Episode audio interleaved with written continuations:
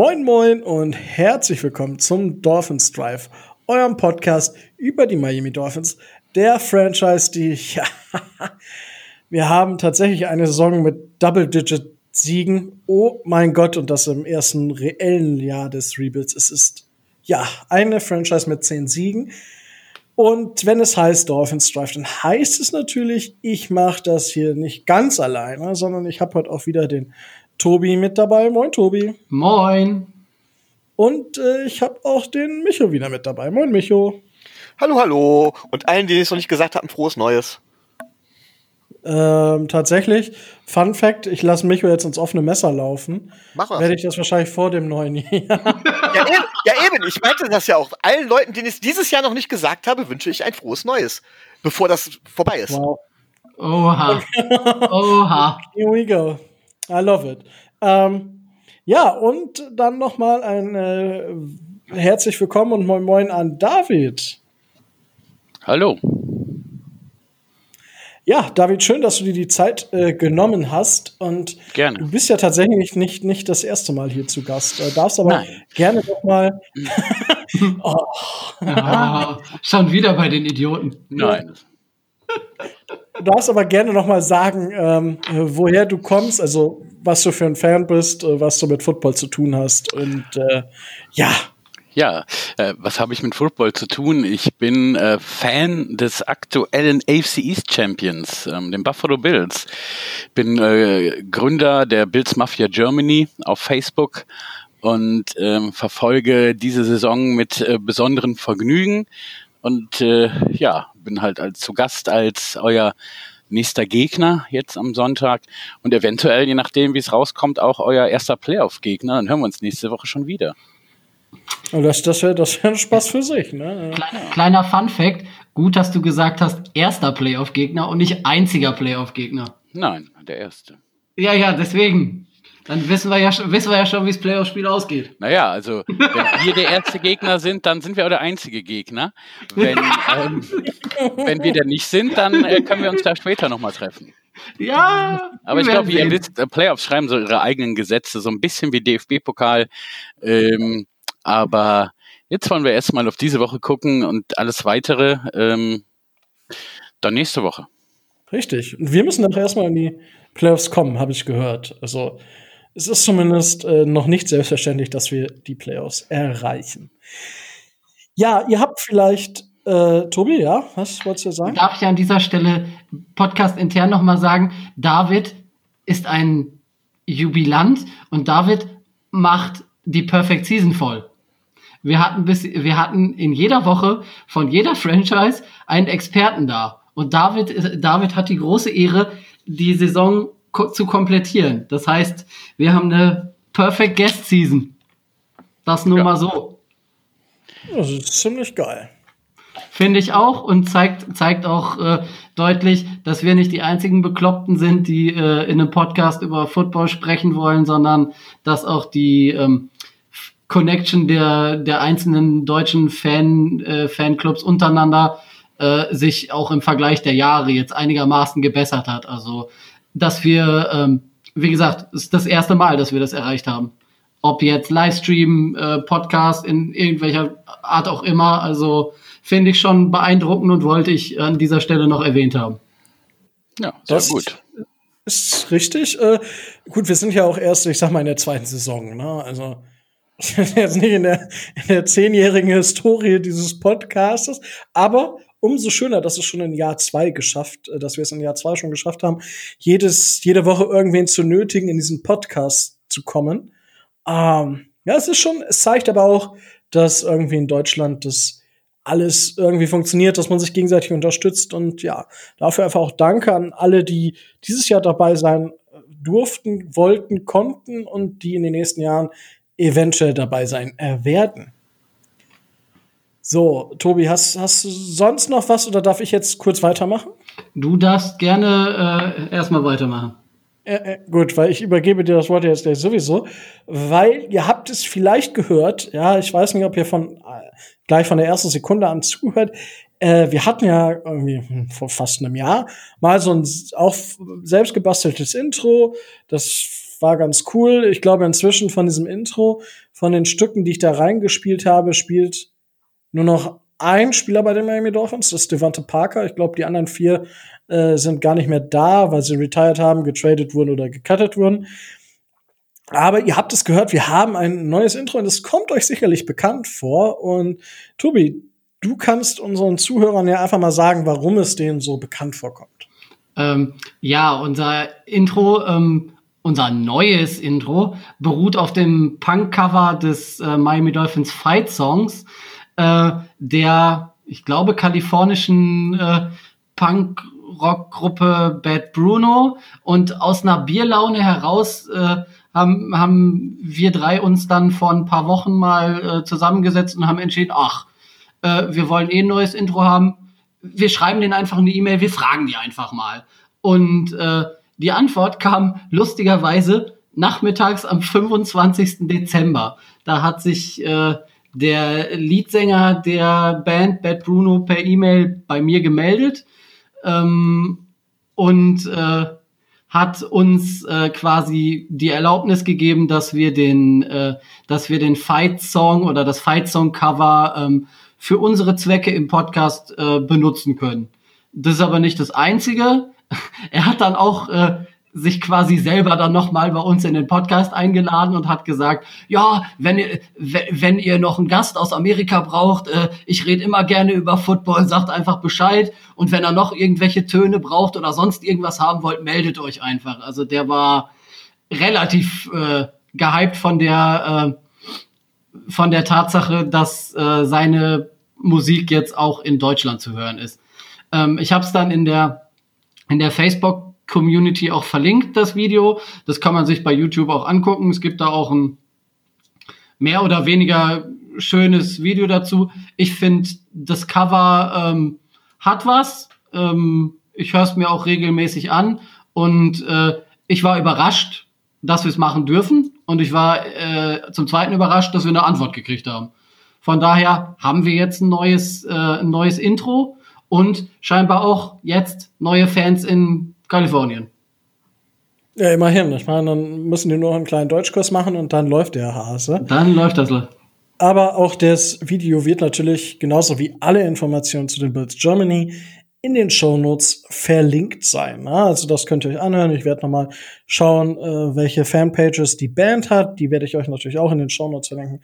Aber großes Dankeschön geht natürlich äh, raus an Bad Bruno. So, und das ist eigentlich schon das, die News gewesen. Also heute gar nicht mal so Dolphins relevant, beziehungsweise so Miami Dolphins relevant, sondern mal Podcast relevant. Ähm, damit würde ich jetzt auch sagen, äh, wir kürzen das nicht, wir kürzen das nicht in die Länge. Wir ziehen das nicht in die Länge. Äh, Micho, hast du, ich denke, du bist wieder bestens vorbereitet. Äh, natürlich, ähm, ich gucke gerade mal, was man machen könnte. Richtig, was, was, was hast du dir denn so fürs Roundup rausgezogen? Ähm, ja, es gibt natürlich mehrere Dinge tatsächlich, über die man sprechen kann. Zwei Sachen standen für mich von vornherein fest und ich glaube, da wir genug zu besprechen haben, lassen wir es auch bei den beiden Sachen. Beide Sachen sind Quarterback relevant. Äh, die erste Sache betrifft den Rookie Justin Herbert, der jetzt tatsächlich den Rekord aufgestellt hat für Pass-Touchdowns in einer Saison. Sein Vorgänger war Baker Mayfield, der hatte, glaube ich, 27 oder waren es 26 Touchdowns, Pass-Touchdowns in einer Saison. Ähm, Herbert hat jetzt 28. Ähm, ist ja als dritter Quarterback im letzten Draft gepickt worden, aber was haltet ihr von dem Rekord? Wie aussagekräftig ist der eurer Meinung nach? Rico, fang direkt mal an. Ja, der ist ja schon ziemlich aussagekräftig. Ich denke, äh, damit ist klar, dass Justin Herbert eine Hall of Fame äh, Karriere vor sich hat. ähm, also ich also das, den Ton werde ich nachher auch nochmal anschlagen. Nein, was sagt das aus, dass er eine starke Saison spielt? Herzlichen Glückwunsch, Justin Herbert. Und wenn wir uns das jetzt angucken, okay, er, er spielt stark, gar keine Frage. Ich glaube aber, dass er an seinem oberen Leistungslimit spielt und äh, diese Mentalität hat jetzt erst recht. Natürlich nimmt er auch noch eine Entwicklung und wird besser. Die Frage ist aber, ob die, ob der Output besser wird. Ja, das ist die Frage, die man sich dann stellen muss. Und wir sehen es ja bei Baker Mayfield. Ja, das wird nicht automatisch besser. Ja, er hat eine richtig starke Rookie-Saison gespielt. Danach mh, hm, eher Average Joe oder zum Teil noch schlechter. Er hat halt seine Hoch- und Tiefs von Spiel zu Spiel. Und ja, bei Justin Herbert muss man jetzt einfach gespannt sein. Also äh, bester Rookie diese Saison, was die Quarterbacks angeht. Für mich nicht äh, Offensive Rookie of the Year, aber definitiv eine äh, ne, ne sehr gute Rookie-Saison gespielt. Und ich bin gespannt, ob er die Leistung in den nächsten Jahren äh, bestätigen kann. Ja, David, also Justin Herbert, zukünftiger Hall of Famer, wie Rico sagt, oder? Ja, ähm, zumindest hat er mal frisurtechnisch nachgebessert, schon mal in der Saison. ähm, man sieht also, er kann auch adaptieren. ähm, Typ ist eine mega Überraschung und die äh, Chargers haben ja auch ganz schön viel, ganz schön knapp verloren. Ähm, könnten wesentlich besser dastehen. Ähm, Herbert trägt, hat ja auch schon in seinen jungen Jahren dabei auch schon trotzdem Drives hingelegt, wo er quasi das Spielende der Saison gewonnen hat. Ich sehe das ähnlich. Ich weiß halt nicht, ähm, inwiefern da jetzt halt, die Amerikaner sagen das so gern, seine Ceiling schon erreicht ist, ne? Und wie viel Potenzial er da noch nach oben hat. Ähm, das zum einen auf der anderen Seite, wenn man das jetzt mal mit einem Lamar Jackson vergleicht, auch für die Defensive Coordinator und Defensive Coaches in der NFL kam natürlich so ein Herbert irgendwie so ein bisschen überraschend da rein. Und die, auch die haben jetzt dann nach der Saison eine ganze Offseason-Zeit, sich mit so einem Herbert und seinem und dem Filmmaterial, was dazu jetzt halt entstanden ist, in einer ganzen Football-Saison auseinanderzusetzen. Ähm, man sieht es halt, äh, finde ich schon am, am Jackson von Baltimore, dass der ähm, deutlich Problem, also schlechter spielt, ne? weil viele einfach viel besser auf ihn vorbereitet sind. Natürlich hat er jetzt äh, eine andere Spielweise noch als Herbert, ähm, der für mich äh, einfach, weil er jetzt auf bis auf Keenan Allen da auch nicht so ein Riesenpotenzial um sich herum rumlaufen hat, aus mal für mich der Offensive Rookie of the Year ist. Ähm, und ähm, aber inwiefern er, also er braucht schon, um zu sagen zu können, das wird auf jeden Fall ein Hall of Famer, muss er A von Verletzungen äh, verschont bleiben und B äh, muss er natürlich so eine Leistung, die er, wenn er die ähm, konstant zeigen kann, wie er sie jetzt zeigt, über mehrere Jahre hinweg, ihn dazu auch berechtigen würde, wenn man ihm halt dann auch noch ein paar andere Waffen an die Hand gibt. Ich kenne da so eine Mannschaft, da ist es ähnlich. Ähm, dann äh, kann ich mir das mit der Hall of Fame sogar mal vorstellen, aber ist natürlich jetzt ein bisschen früh, das war auch nicht ganz ernst gemeint. Also von daher, ich bin äh, Respekt für die Leistung von diesem jungen Quarterback. Ja, also ich sag auch, ähm, dass äh, dass das im Prinzip noch gar nichts aussieht. Baker Mayfield ist ja immer das warnende Beispiel. Beeindruckend, ja. Ist vor allen Dingen deswegen beeindruckend, weil viele es ja nicht erwartet hatten. Ähm, ich finde immer erstaunlich, wie sich in einem Jahr, innerhalb eines Jahres so ganz schnell die Bewertung von einem Quarterback ändert oder von einem Spieler. Das liegt aber auch eben daran, dass junge Spieler halt ganz starken Leistungsschwankungen unterworfen sind, meiner Meinung nach.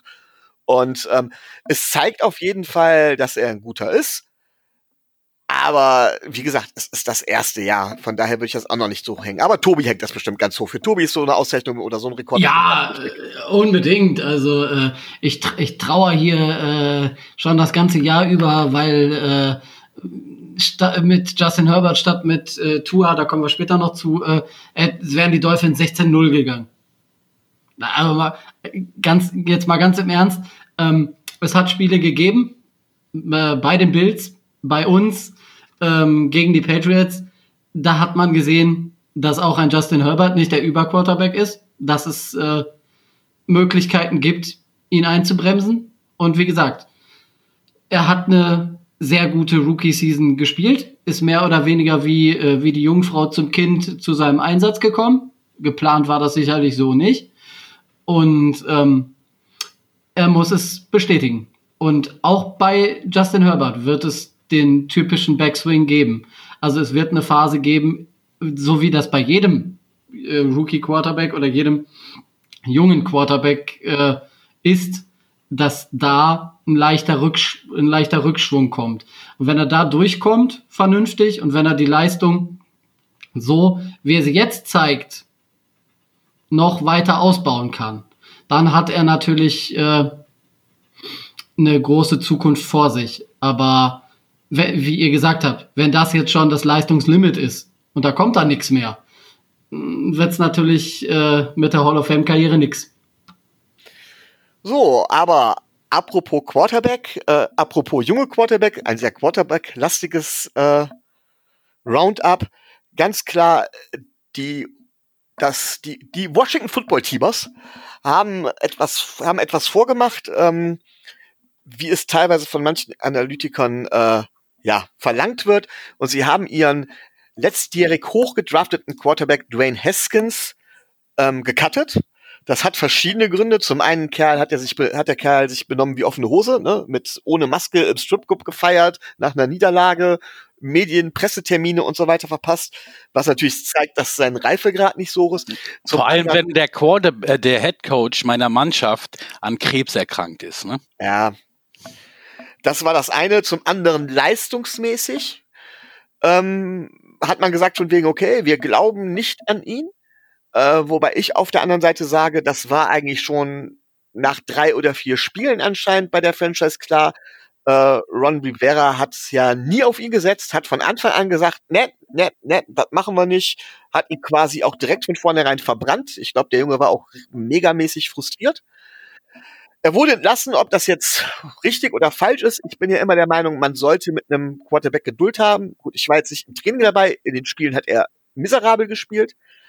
Ähm, er hat ganz selten sein Potenzial aufblitzen lassen. Das zeigt, dass der Sprung vom College zur NFL halt relativ hoch ist. Ob das ein Fehler war, puh, wir werden es sehen. Ähm, da gibt's ja eine bestimmte, bestimmte Draft-Gedanken, die wir uns auch da um die Washington Football-Teamer schon machen müssen. Aber deine Meinung zu dem Vorgang, David, was sagst du dazu? Trifft mich jetzt so ein Stück unvorbereitet, aber ähm, also es ist schon so, ich habe ähm, natürlich auch nur das gesehen, was ich so auf ähm, auf äh, in der NFL Red Zone halt mitbekomme von ihm. Äh, ich habe den als sehr unsicheren äh, Spieler empfunden, der auch nicht äh, die Plays und das Coaching unbedingt hatte und auch man hat gespürt, dass er weiß, dass um ihn herum kein Vertrauen in ihn herrscht. Das ist halt für den jungen Spielern gerade für den Quarterback unheimlich wichtig. Ähm, diese Geschichte, also gerade mit mit der Maske in der jetzigen Zeit, in der wir leben, ähm, das, ich habe das ja gerade mal so als Einwurf noch reingeworfen, ähm, wo gerade auch sein eigener Head Coach äh, Ron Rivera, der ja von den Panthers kam, an äh, einer, ja, einer Krebs, einer Form von Krebs erkrankt ist, ähm, das ist natürlich einfach saumäßig dumm. Er hat, äh, das habe ich jetzt heute auch noch gelesen, äh, sich auch von seinem Manager getrennt. Ähm, vielleicht ist er da auch, ich meine, gerade so ein junger Athlet, ähm, ich kenne seinen persönlich, persönlichen Hinter Hintergrund jetzt nicht, ob der da ähm, aus, aus was von der Ecke er kommt, ähm, ob er da vielleicht auch jemanden besser sich sucht oder gesucht hätte, der ihn halt auch menschlich, äh, sage ich mal, ein Stück berät. Ähm, auf der anderen Seite zeigt, äh, spricht es auch nicht unbedingt für ihn, dass er war ja jetzt on Waivers und ähm, er ist aber da, ähm, gab es kein Interesse für ihn, ne? von keinem NFL-Team, das jetzt gesagt hat, oh, der ist auf Waivers, dann äh, sichern wir dir uns mal jetzt nicht mehr für diese Saison logischerweise, aber da können wir dann äh, was aufbauen äh, in der nächsten Saison ähm, spricht auch nicht unbedingt für ihn, ne? dass man da, also dass überhaupt keine Mannschaft und es gibt garantiert äh, Mannschaften, da gehören unsere beiden Teams jetzt nicht zu, die ein, ein Quarterback-Problem haben. ähm, in der, ja, ist Fakt, also gerade bei uns in der Conference, äh, de facto, aus meiner Sicht, haben die Patriots aktuell keinen vernünftigen Quarterback. Punkt. Ähm, ne, und gerade so, so, so ein Belichick ist eigentlich gerade für sowas prädestiniert. Ne? Junge ist gut veranlagt, aber kommt nicht richtig klar. Ja, dann schnapp ich mir den mal und mache aus dem den, den, den schwarzen Tom Brady sozusagen. Ne? Und alle anderen gucken doof. Ähm, ja, also ähm, Hut ab vor Washington vor der Entscheidung zu sagen, nein, der Weg endet hier. Ähm, was es für den, für den Menschen bedeutet, wird man im Verlaufe sehen. Rico, du hast dich ja mit Sicherheit intensiv vorher damit auseinandergesetzt. Dich, dich erwische ich jetzt nicht auf dem falschen Fuß, ne? Ja, was heißt auf dem falschen Fuß? Wir wissen das, also David, wir wissen immer selber nicht, bis Micho sagt, worum es geht, also im, während der Sendung, worum es geht. also es ist halt wirklich jedes Mal so, okay, es hat keiner einen Plan, was jetzt kommt und man muss spontan reagieren. Äh, ich, ging jetzt von Bills und Dolphins aus. Ich, ich, weiß es bis zwei Minuten vor, oder bis, bis eigentlich. Bis du es sagst, weißt du es auch nicht. Ja, richtig, genau. Mir fällt auch gerade das dritte Thema ein, über das wir noch reden können. Also ja, ich bin auch selbst immer Sehr gut. ähm, Thema Dwayne Haskins ist ähm, ja schwierig, weil also für mich ist es gerade im Washington Football Team eigentlich nur die Konsequenz, weil äh, wir haben und da empfehle ich jedem irgendwie jetzt erstmal die äh, Folge von Woman Coverage. Wir hatten ja Tiziana hier, die ähm, Teil des Podcasts ist und die haben ähm, zusammen ähm, über das Washington Football Team unter anderem geredet, über diesen riesen Skandal, der da war. Mhm. Weil da ging es ja dann auch um Cheerleader, die, ähm, also jetzt hole ich mal ein bisschen aus, äh, um Cheerleader, die das Team begleiten mussten und dann ähm, auf ihre eigene Kosten mitreisen mussten, aber dann für die Klienten schön aussehen mussten und so weiter und so fort. Also die mussten alles selber bezahlen, sollten aber gut aussehen und mitreisen und mussten die Reise aber selber bezahlen. Das ist komplett, kompletter Müll, was da passiert ist. Und das hat sich bis jetzt vieles da nicht, nicht passiert. Äh, man hat den Namen geändert und damit hat ja der Besitzer ähm, äh, ein riesen Tohuwabu, ja, wir haben den Namen geändert und jetzt ist die Kultur ja anders. Ja. Sie haben ihn nur abgelegt. Ja, haben sie nicht. Äh, das, das, das spielt keine Rolle, weil wenn der nächste Skandal ist, können sie sich einen Namen aussuchen und dann haben sie einen Namen geändert und dann ist es wieder eine andere Kultur mit den gleichen Leuten. Äh, das ist, äh, deswegen ist es eigentlich genau die richtige Entscheidung, sich von einem Spieler wie Dwayne Haskins, der in der Vergangenheit schon immer so ein paar Sachen hatte, wo es nicht so gut lief, auch neben dem Platz. Ähm, ja, der jetzt mit so einer Aktion aufgefallen ist, ähm, da, dass du dich da trennst, die Leistung stimmt nicht. Ja, ich meine, du spielst schlechter als ein Alex Smith. Riesenrespekt vor der Leistung von Alex Smith, aber eigentlich darf dir das als Quarterback in Jahr zwei nicht mehr passieren, dass dir ein Quarterback, der eigentlich, der kurz davor ist, dass es Bein amputiert wird, dir die, äh, dir die Shows äh, stiehlt. Also das darf dir nicht passieren.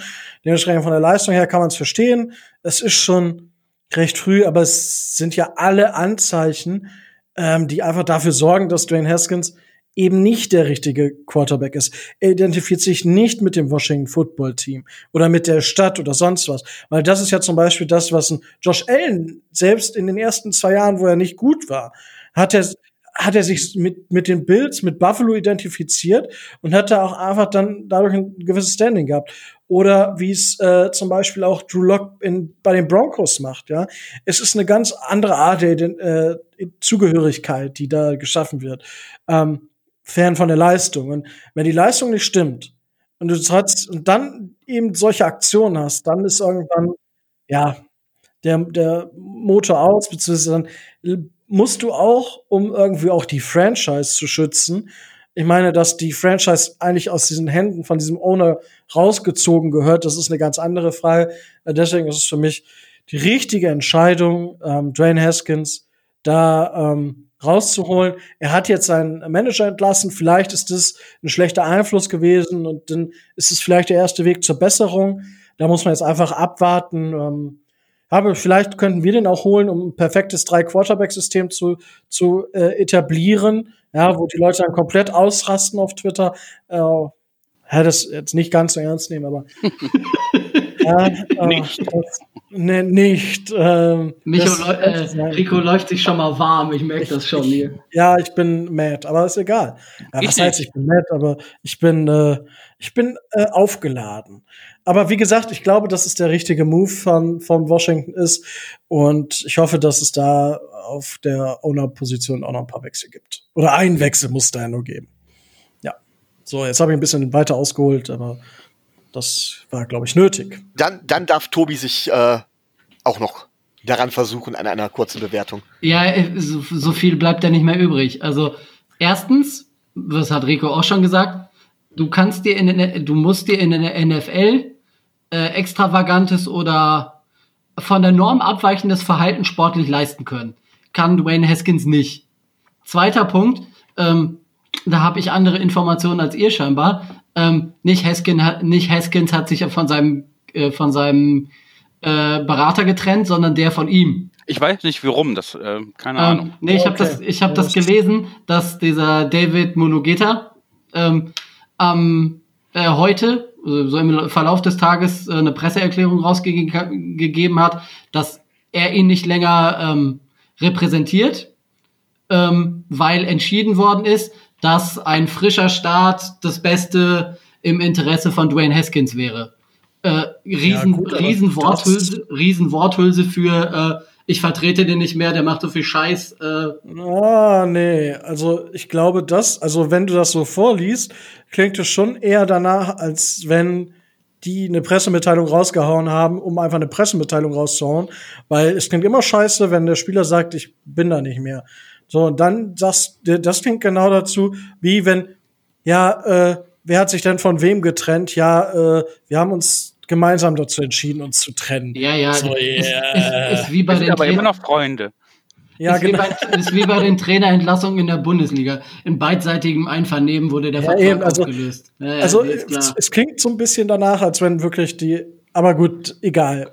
Sorry. Wer von wem ist, spielt ja auch gar keine Rolle, aber ähm, wie David und du auch schon, wie ihr alle eigentlich auch schon gesagt habt, so ein Verhalten in der heutigen Zeit äh, in der Franchise von Washington mit Ron Rivera am, am Ruder geht null. Und ähm, sie mussten reagieren und sie haben genauso reagiert, wie sie hätten reagieren müssen, aus meiner Sicht.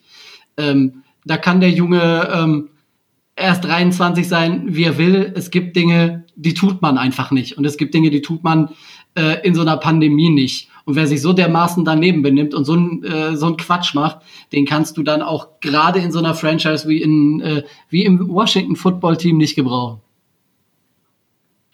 Ja, und dann darf, äh, wird eine Quarterback, sage ich ja schon, Quarterback-lastiges Roundup, zumindest am Rande.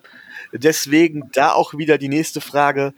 Ähm, es gab ein Spiel, und zwar die Kansas City Chiefs gegen die Atlanta Falcons, das knapper war, als man es gedacht hat. Die äh, Chiefs haben letztendlich ähm, mit 15 zu 17, also mit drei Punkten gewonnen relativ kurz vor Ende. Und die Frage ist äh, mehrfach geteilt. Erstens, welches Problem haben eigentlich die Falcons, dass die, ich glaube, das wievielte Spiel war es? Das sechste oder siebte in der Saison, was die wirklich so im letzten Drive oder kurz vor Ende nach einem Vorsprung gewonnen haben? Zweitens, schwächeln die Chiefs? Schwächeln die Chiefs jetzt so sehr, dass man sagen muss, war ja eine, Off eine Offense-Maschinerie und schon seit einigen Spielen auch gegen uns läuft es bei denen nicht wirklich. Auch Patrick Mahomes spielt so ein bisschen, ja, schlampig. So so so so nach dem Motto ah, ich bin wir sind wir sind Genies wir sind eher ein Überlegen wir schaffen das. Also so ein bisschen Hochmut. Und das dritte weil über diese Frage haben wir uns ja die Woche über schon unterhalten. Und Tobi darf dann auch gleich mal anfangen. Brauchen die Falcons einen neuen Quarterback? Ähm, ich habe ähm, tatsächlich ähm, aus der Red äh, aus der Red Zone heraus mir das mir das Spiel über äh, einen Stream mehr oder weniger ähm, dann als ich gemerkt habe, gut, es wird etwas enger ähm, angesehen und ähm, ich hatte so ein bisschen das Gefühl, dass ähm, einige Spieler bei Kansas City nicht, bei, nicht ganz hundertprozentig bei der Sache waren. Da waren äh, gerade auch unsaubere Pässe von Mahomes dabei, äh, Drops von, äh, von Receivern und von Running Backs dabei, die äh, dir bei hundertprozentiger Konzentration in einem Spiel, äh, wo es um was geht, nicht passieren. Äh, ich hatte den Eindruck, Kansas City weiß, dass sie dieses Spiel gewinnen, ähm, sind sich ihrer Sache aber zu sicher. Und ähm, auf der anderen Seite, Atlanta. Also, wir hatten das ja schon mal angesprochen, dass da wahrscheinlich äh, äh, psychologisches, ein psychologisches Problem äh, besteht. Ähm, mit einer normalen NFL-Franchise darfst du dieses Spiel nicht verlieren. Also Atlanta hatte so viele Chancen und hatte so viele Möglichkeiten, dieses Spiel zu gewinnen. Ähm, pff, es war ver verheerend, dass, äh, dass der, ich glaube, der Q heißt der Kicker, dann ähm, auch noch ein, Field, ein Field, Field Goal verschießt zum, äh, zum Ausgleich, meine ich, zum 17-17. Ja.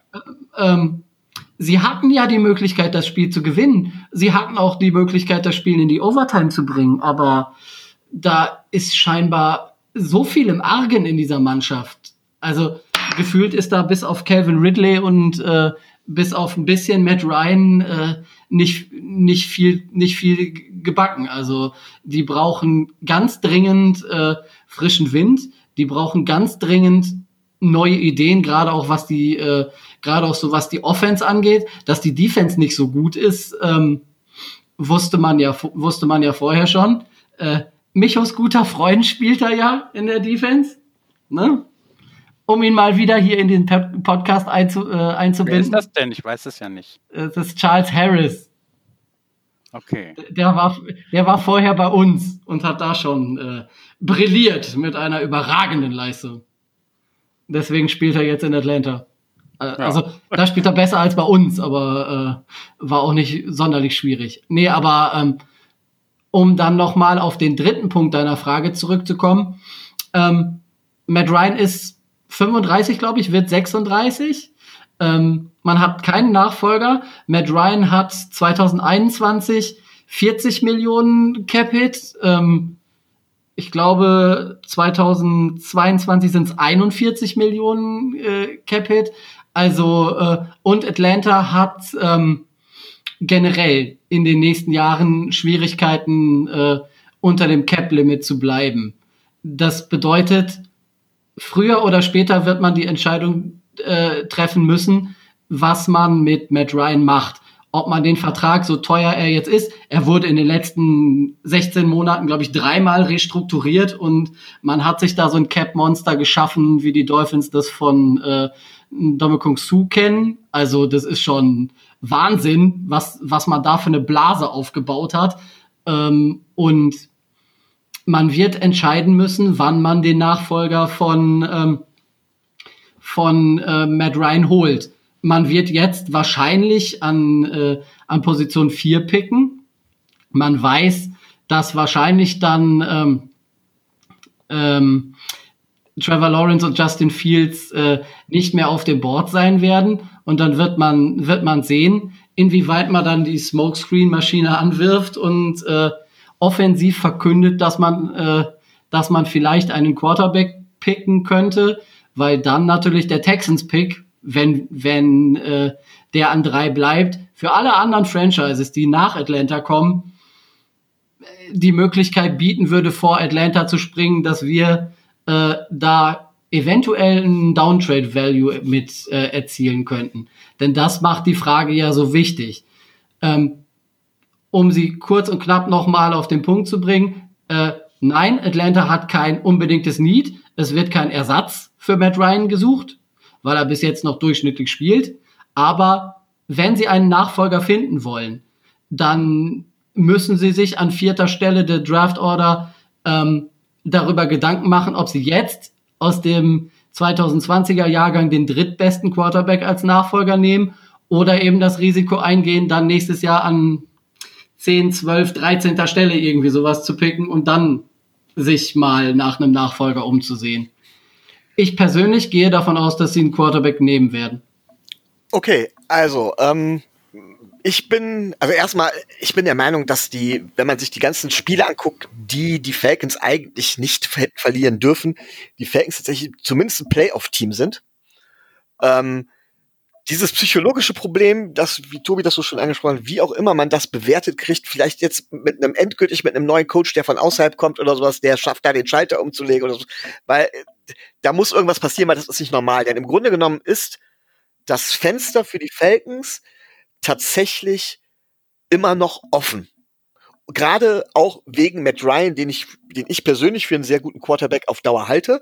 Und ich glaube auch nicht, dass er innerhalb des nächsten Jahres oder innerhalb der nächsten zwei Jahre äh, äh, gehen wird. Ich denke schon, dass er mindestens noch drei weitere Jahre hat, auch gute Jahre. Deswegen glaube ich auch nicht, dass die Falcons einen Quarterback ziehen würden. Ähm, halte ich für relativ unwahrscheinlich. Allerdings hast du, hast du mir jetzt, das hatte ich nämlich schon ganz bedingt, die Erklärung geliefert, warum so schlecht spielt. Mit dem Charles Harris in der Defense kann das ja auch Dauer natürlich nichts geben. Ähm, was die Chiefs angeht, du hast es auch gesagt, meiner Meinung nach ist es tatsächlich dieses Gefühl von Überlegenheit, dieses Gefühl von wegen, wir schaffen es sowieso. Wir haben jetzt nur noch Spaß, wir konzentrieren uns nicht richtig. Jeder, der mal Sport gemacht hat, weiß, dass wenn man einen Lauf hat, wie schnell das gehen kann. Und das kann in der NFL gerade in den Playoffs ganz, ganz schnell äh, rückwärts schlagen. Ähm, Und dann wären die Chiefs als großer Favorit plötzlich raus. David, ist das eure Chance, um dann in den Super Bowl einzuziehen? Naja, also aller, zuallererst müsste man ja überhaupt so weit kommen, dass man gegen die Chiefs spielen kann. Ne? Ähm, so Playoffs verlierst du, bist du raus, wissen wir alle. Ähm, ich mag soweit noch gar nicht denken. Vielleicht ist es ja auch für irgendwen anders. Also wir werden ja definitiv nicht gegen die Chiefs spielen. Ähm, sollten wir unser erstes Playoff-Spiel gewinnen, ähm, werden wir nicht gegen die Chiefs spielen. Im ähm, Divisional äh, Playoff Round, in der Divisional Playoff Runde. Vielleicht ist es ja dann für ein anderes Team schon die Chance. Ne? Das, die Frage würde ich äh, gerne zurückstellen. Ähm, zu den Chiefs jetzt kurz äh, generell. Also ich habe da auch in, in, in Foren gelesen, wo dann Chiefs-Fans sich äußern dazu, nach dem Motto, ja, ne, wir haben das eh schon alles im Sack und wir spielen nur noch so halbe Kanone und in der Playoffs machen wir wieder ernst und hauen alle weg ich kenne das selber aus dem Coaching. Ähm, das ist halt, ich habe mit, mit den Düsseldorf Panther Rookies ähm, habe ich in der Zeit gecoacht, wo wir äh, irgendwann auch bei der Marke von über 100 Spielen ohne Niederlage waren über mehrere Jahre und ähm, da halt auch gegen Mannschaften gespielt haben. Wir wussten vorher, dass wir das gewinnen. Die haben, da haben wir das Hinspiel halt 80-0 gewonnen oder so, ne? Und da gewinnst du natürlich auch das Rückspiel. Aber nichtsdestotrotz, ähm, dann gehst du halt mit 95 Prozent da rein in so ein Spiel. Also nicht als Coach, das machst du eigentlich nie. Und das wird auch ähm, das Walross der Kansas City Chiefs nicht machen, Andy Reid. Ähm, also ich sag Walross, weil er erinnert mich optisch immer an Antje. Äh, ähm, ja, zu, zu, der Optik komme ich eigentlich gleich nochmal und vielleicht treffe ich ja noch jemanden hier in dem Podcast, der darf mich da gerne anschreiben, der das auch findet, komme ich gleich zu. Ist für mich die perfekte Gelegenheit, das mal loszuwerden. Ähm, also, und diese fehlenden Prozent wieder anzukriegen, das ist tricky. Das ist nicht so einfach. Und ähm, auch Kansas City, ähm, genau wie jedes andere Team, kann halt auch nicht in den Playoffs von einem monströs lauten Stadion äh, profitieren. Ähm, die spielen zwar zu Hause und es ist immer noch, also gerade in NFL, NFL hast du Homefield, weil die Reisen ja doch echt weit sind und du auch Reisestress hast dadurch. Aber die Zuschauer im Rücken haben sie eben nicht. Ähm, von daher, ich finde, die Chiefs spielen im Moment sehr, sehr selbstgefällig aus meiner Sicht äh, kann das für alle anderen Teams nur gut sein. Sie sollten das besser unterlassen. Zu Atlanta. Und äh, das ist so die, die andere Sache. Vielleicht, ne, wer jetzt gerade, also ich bin ja hier im Stream und mache das über den PC, also kann parallel auch ins Internet und Sachen suchen. Matt Ryan. Wenn der einen Helm aufhat und nur dann, nicht wenn er den auszieht, aber wenn Matt Ryan seinen Helm trägt, erinnert er mich immer an Jim Carrey in Dumm und Dümmer. Immer. Immer, jedes Mal, wenn ich den sehe. Bitte geht mal hin, ihr, die das jetzt hört, und macht euch, ladet euch ein Bild von Jim Carrey in Dumm und Dümmer und Matt Ryan mit Helm. Nicht ohne Helm, mit Helm. Da, wirklich, macht es mal. Ja, vielleicht finde ich ja noch einen Mitstreiter. Irgendwie kann mir da nicht helfen. Das ist so mein, mein kleiner persönlicher Autismus. Ähm, ja, aber Matt, also ich denke auch Matt Ryan hat noch in dem Alter, der ist halt so ein klassischer Quarterback, der ist ja nicht schnell, ne? wissen wir alle, der hat noch zwei, drei, vier gute Jahre maximal in sich. Ähm, die Falcons sind aus meiner Sicht nicht gezwungen jetzt sofort, aber ich bin jemand, ich beschäftige mich nicht so viel mit dem, mit dem College. Klar, so, so ein Hype um diesen Lawrence kriege ich natürlich auch mit, aber ich weiß nicht, was nächstes und übernächstes Jahr kommen könnte. Ähm, die Leute, die bei den Falcons für die Personalplanung verantwortlich sind, die wissen das. Und ich glaube, dass die schon eine sehr gute Idee haben, wann sie denn jemanden dahinter draften, weil es natürlich auch eine gute Idee wäre, gerade mit so einem Quarterback wie Matt Ryan, wenn du jemanden dahinter noch ein, zwei, drei Jahre Zeit geben kannst, ne, dass der in Ruhe lernt von dem, wie das ein Brett Favre früher gemacht hat oder auch ein, auch ein Rogers. Ähm, also ich denke, sie, dieses Jahr glaube ich, zumindest an keinen frühen Pick, weil die haben in der Verteidigung viel mehr Probleme als im Angriff noch. Und ähm, hätten dann beispielsweise, ich meine, ja, Young Ho Koo, ne, dieser Name, ne, wenn, das, wenn ihr das wörtlich übersetzt, Young Ho, wie man das spricht. ja, das Junge Nutte Co. Ähm, ja, never ne? trust a young ho. Genau, never trust a young ho. Ähm, zumal er natürlich auch noch ziemlich freaky aussieht mit seiner, er hat auch so eine nette Brille wie der Colts Kicker. Ich kann das nicht verstehen, warum keine. Da gibt es auch andere Brillen, ich weiß das. Mhm. ähm, ja, also zum Beispiel ein Spiel, was Anfang der Saison haben die doch mal auch exorbitant hochgeführt und haben das Spiel dann verloren. Das war so fast quasi, es war in der Nähe von, von dem Bildsieg damals 35-3 zurückgelegen gegen äh, Houston in den Playoffs, wo sie dann noch gewonnen haben. Ähm, zum Glück haben wir unseren Court dann da mal behalten dürfen. Ähm, das ist ja auch eine Verteidigungssache. Ne? Ich sehe die Probleme von Atlanta mehr in der Verteidigung als in der Offensive und denke, ähm, dass die zumindest in den vorderen Runden ähm, sich eher auf die Defense konzentrieren werden als auf einen Quarterback. Gut, Drico, dann hast du das Schlusswort beim Roundup. Es freut mich. So. Jetzt geht's so, ja, jetzt geht's los, der Rand. Nee, soweit bin ich noch nicht. Chiefs. Ähm, ja, was, was diese Saison aufgefallen ist und äh, habe ich auch auf Twitter natürlich schön Nackenschläge kassiert, beziehungsweise gar nicht so Nackenschläge, aber es ist, die Chiefs waren auch für uns schlagbar.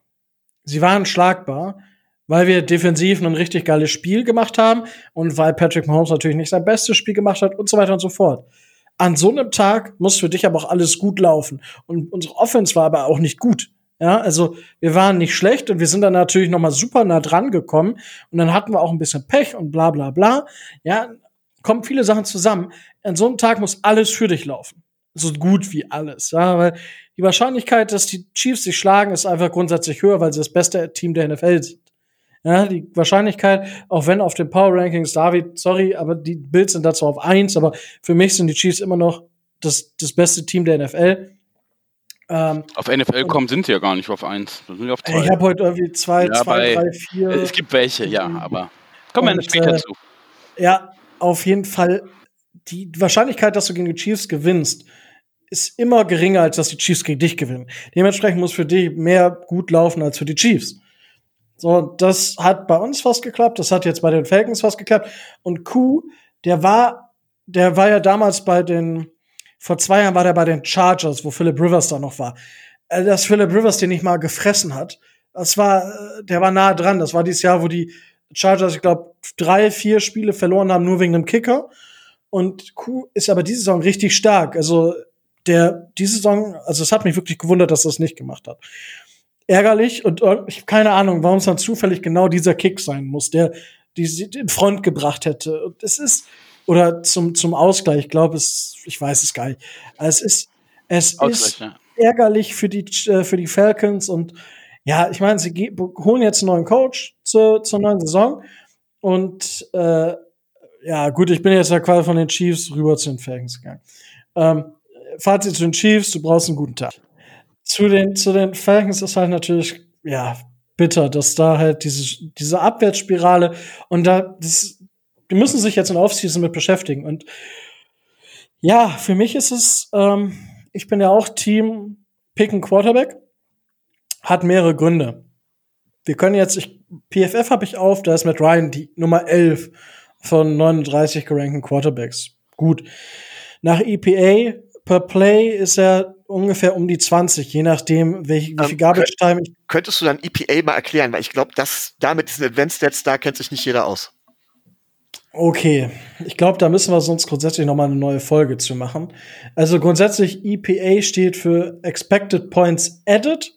Das ist quasi die äh, ja die erwarteten Punkte, die man mit einem Spielzug aufs Board bringt. Also man bringt ja nicht, ich, das heißt jetzt nicht, hey, du hast einen geilen Spielzug gemacht und der hat dir irgendwie 0,35 äh, Punkte aufs Board gebracht. Nein, sondern das sind halt die erwarteten Punkte. Ja, das ist genauso. Das Beispiel ist, dich bringt einen 10 Yard Run beim Second und Seven mehr was als einen 10 Yard Run beim 3 und 15. Ja, und dementsprechend ist das EPA höher. Ähm, da kommen dann noch ein paar andere Sachen dazu. Insgesamt äh, können wir mal so äh, noch mal eine, eine Folge zu machen. Ich glaube, da freut sich der eine oder andere auch, wenn er mir, mir das mal genau erklären kann ja, im, äh, im Podcast, weil ja, das ist halt immer so, das benutzen immer diese ganzen Analytiker und dann, weil das ist, es, es kommt, das ist so ein bisschen Diskussion allgemein diese simplen Statistiken wie Touchdowns, Jadic. Ja, das ist halt ein Stat, aber der ist ja gar nicht so aussagekräftig, sondern ja, dieser EPA per Play äh, gibt dir quasi wieder, ähm, wie das, wie der Spielzug an sich gewertet wird.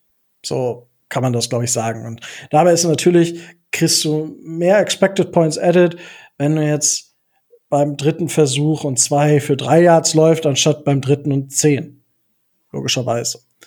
So, das gibt auch, wo du bist, befindest du dich. Natürlich ist der drei Yard Run fünf Yards vor der eigenen Endzone weniger wert als ein drei Yard Run an der gegnerischen fünf Yard Line und so weiter und so fort. Also, ähm, da kann ich, muss ich gucken, ob ich da jetzt gerade noch einen Artikel zu finde, aber ansonsten, ja, ist es das erstmal.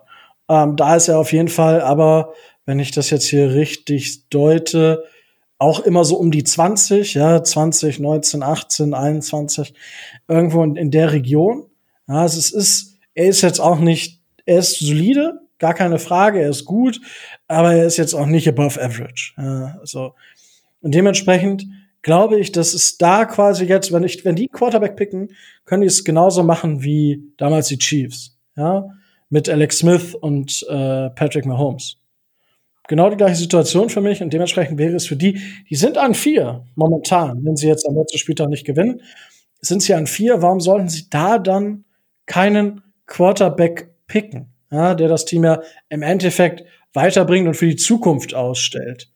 So, das ist Willkommen zurück. Und das ist, äh, das ist ja jetzt so, so für mich die, der ausschlaggebende Punkt wenn ich schon mal da bin, dann bleibe ich halt hier. Die haben mit Ridley und mit Julio Jones quasi zwei Top 10 Receiver.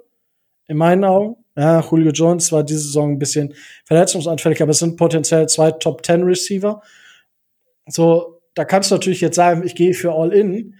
Ähm, aber die haben halt ein relativ geringes Buyout für, also was heißt, für den Vertrag gesehen jetzt ein Buyout 2022, die Falcons. Und da kann ich mir vorstellen, dass sie dann so einen Spieler auch mal traden würden.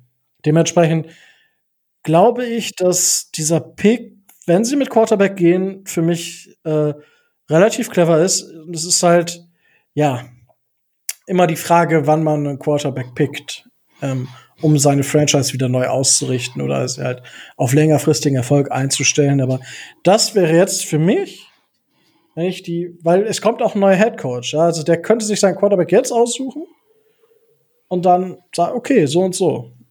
Na, also, ja, es ist aber nur eine schöne Möglichkeit. Okay, Rico. Ähm, ich nehme an, dass es jetzt nicht das letzte Mal war, dass wir in der Folge über Quarterbacks gesprochen haben. Ähm, deswegen übergebe ich das Wort jetzt wieder an dir. Oder an dich, Entschuldigung, an dir, ja. Ich, ich mir kaufen Deutsch. Übergebe ähm, mich an dir. Genau. ja, äh, ihr wisst, was ich meine. Rico weiß auch, was ich meine. Bitte ja, ich weiß, was du meinst. So, äh, ja, das äh, war dazu so. Jetzt hatten wir am Wochenende äh, hatten wir so ein Spiel. Äh, hervorragend. Die Dolphins, Dolphins haben gespielt und sie haben tatsächlich äh, 26 zu 25 gewonnen. Also Tour wurde wieder gebencht. Ähm, es gab alles Mögliche. Es gab wieder Fitzmagic. Es gab äh, einen Running Back, der sich nicht getraut hat, in die Endzone zu laufen. Es gab ja John Gruden, der ja dem quasi selber Chucky die Mörderpuppe erschienen ist ähm, in Form von Jason Sanders Field Goal. Äh, es ist, es war ein wilder Ritt im Endeffekt. Es war, ja, ich kann es gar nicht, gar nicht so direkt in Worte fassen. Äh, ich würde jetzt einfach direkt sagen, einfach mal, äh, Tobi, was sind denn so deine drei Takeaways zum Spiel gegen die Las Vegas Raiders? Ähm, erstes Takeaway, um mal Brian Flores zu, zu, zu zitieren. Ähm, wenn Spiel nicht gut läuft, haben wir immer noch einen Relief-Pitcher auf der Bank, den man bringen kann, äh, äh, um das Spiel in die richtige Richtung zu lenken. Das mal ganz wertfrei. Ich denke, da werden wir gleich noch drüber diskutieren. Zweitens, ähm, unsere Defense hat äh, gerade bei, äh, bei Third Downs von, ähm, von Las Vegas, äh, fast Oakland gesagt, von Las Vegas ähm, gezeigt, wie gut sie da in diesen Situationen ist. Ähm, Raiders 0 von 10 bei Third Downs. Ähm, Dolphins äh, immer noch beste Third Down Defense der gesamten Liga. Ähm, und drittens, ähm, man sieht die Probleme, die wir offensiv haben, um ein Spiel in die vertikale Ebene zu bringen. Also es war, das hat ja Chen Gailey im Nachhinein auch gesagt, von vornherein das Play Calling auch so ausgelegt, dass es eher auf, ich sag jetzt mal klein-klein ausgelegt ist, kurze, kurze, schnelle Pässe, wenig, wenig vertikal, ähm, etwas mehr laufen und eben die Drives in die Länge ziehen, lange Drives, äh, lange Drives äh, einleiten und durchführen, um äh, zu kontrollieren. Als Zusammenfassung, ja, meine Nachbarn hassen mich, meine Freundin hasst mich inzwischen, weil äh, es war ja so Viertel nach fünf. Ich hatte meiner Freundin schon angekündigt, wenn sie bei mir übernachtet, könnte es so zwischen vier und halb fünf etwas lauter werden. Aber was ich hier um Viertel nach fünf veranstaltet habe, ähm, war schon nicht gerade nett. Also die war dann wach. Wahnsinn. Ja, war, war doch gut, dann konntest du gleich. Ja, wir konnten gut frühstücken. frühstücken. Wir konnten gut frühstücken, ja, das ist richtig. Das ist schön. Ja, ich fand's äh, super, als, als ich dann um sechs mein Herzschlag einigermaßen wieder äh, eingependelt hatte, konnte ich es auch genießen. Schlaf konnte ich an dem Taré vergessen. Also, boah, die Franchise und diese, dieses Team, die machen mich fertig. Positiv. Ja, gut, ah, gut, äh, das war das eine Takeaway. Also der Relief-Pitcher. Ja, es war ja schon drei. So. Du hast bei den, hast, ich habe da extra, ich habe da extra eins, zwei, drei davor gesagt. Ja, ich werde alt, merkst du Waren eigentlich sogar vier. Ja, das äh, stimmt. Ich habe mich ja schon gefunden. oh. Ja, ich werde ich werd nicht jünger, aber auch das ist okay. Ja. Ja, soll ich es nochmal äh, zusammenfassen? Äh, ja, mach mal. Also, erstens Relief Pitcher, zweitens äh, Third Down Defense. Ähm, Stimmt. Was hatte ich dann als äh, drittens vertikale Problematik in der Offense und äh, ja das vierte. Ja, das okay. Die Magie des Augenblicks. Ja, ja. Jetzt weiß ich es auch wieder. Ich habe ja gerade noch äh, die Stats äh, verglichen von ESPN und PFF. Du guckst doch nur nebenbei wieder Wisconsin, gibst das zu? Nein, ich, kann, ich hab's echt nicht, ich hab's echt nicht auf. Ja, nur weil wir während des Wisconsin äh, Wake Forest Spiel, die lagen jetzt gerade 38. Äh, Dann es nicht auf, wer weißt du das? ich habe nur den ESP, die ESPN-Seite auf zu den Stats. Ich habe das Spiel nicht am Laufen. ja. So, Micho, jetzt darfst du mit deinen drei Takeaways kommen. Ich, äh, ich versuche auch, mich auf drei zu beschränken. Ähm, klar, klassische Takeaways lassen wir aus. Erstens, erstes Takeaway ähm, ist das Play Calling, das mir deutlich besser gefallen hat äh, dieses Mal. Also da scheint tatsächlich Changeli so Angst um seinen Job zu haben, dass er tatsächlich versucht, etwas mehr rauszuholen. Ja. Ähm, allerdings also das, das finde ich positiv. Das ist das erste Takeaway. So. Zweites Takeaway ist tatsächlich, man sieht zum Teil die Problematik, die ich mit Mike Gesicki habe. Ich weiß, Mike Gesicki ist ein, als, als Receiver ein Spitzen-Tight End. Das ist keine Frage. Aber halt eben als kompletter Tight End nicht. Und woran man das gut sieht, fand ich, war bei dem Spiel äh, Jakeem Grant. Jakeem Grant ist ein Receiver, der im Grunde genommen ähm, der, wenn er den Ball hat, im Prinzip den ersten Verteidiger beziehungsweise den zweiten Verteidiger aussteigen lassen muss und dann mit seinem Speed nicht und mit seiner Wendigkeit nicht mehr bekommen wird. So, was er dazu braucht, ist, wenn er sich so auf den Ball konzentrieren muss, erstmal, ist jemand, der ihm da im Prinzip auch einen Verteidiger weghält, wegblockt oder sonst noch etwas. Und da hat Mike Jusicki während des Spiels bei mindestens zwei Catches versagt. Das ist halt das Problem, weswegen ich sage, an der Stelle braucht man einen anderen Tight End, denn Jakeem Grant, ich weiß, dass viele sagen, oh, er ist zu oft verletzt, richtig, er macht keine Mega-Plays, was meiner Meinung nach nicht am lieb. Ich glaube, er wäre genau der Playmaker, den wir brauchen würden. Ähm, in dem entsprechenden System. Man muss das natürlich so ein bisschen umbauen und das ist wieder der Negativpunkt zu, zu ähm, zum zum ersten zum ersten Takeaway.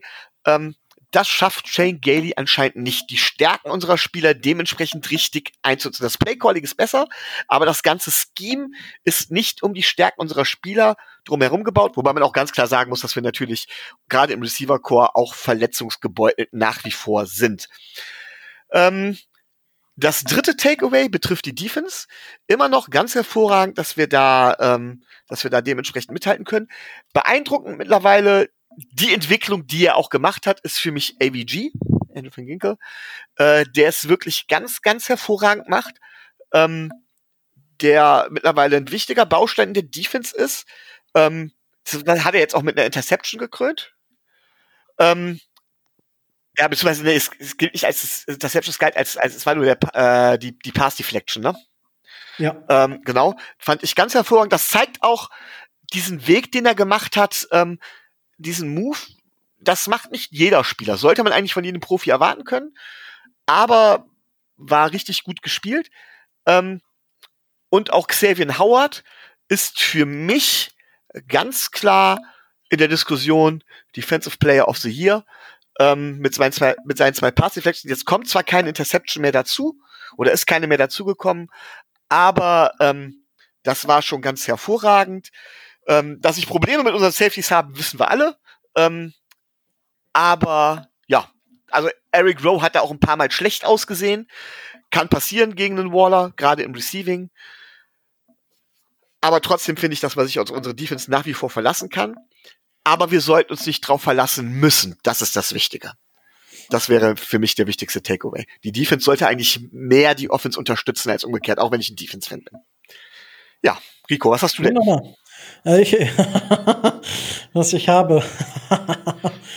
ähm, nun, da komme ich jetzt erstmal nicht direkt zu, was ich habe.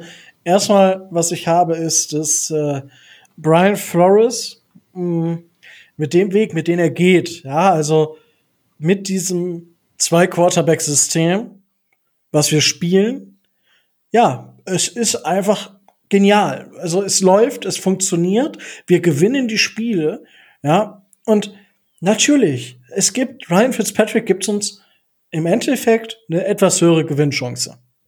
Ja, weil er einfach aggressiver das Feld geht und weil er auch besser die Fenster sieht. Und das ist was, was, äh, was Warner gesagt hat. Der hat das Spiel ja kommentiert.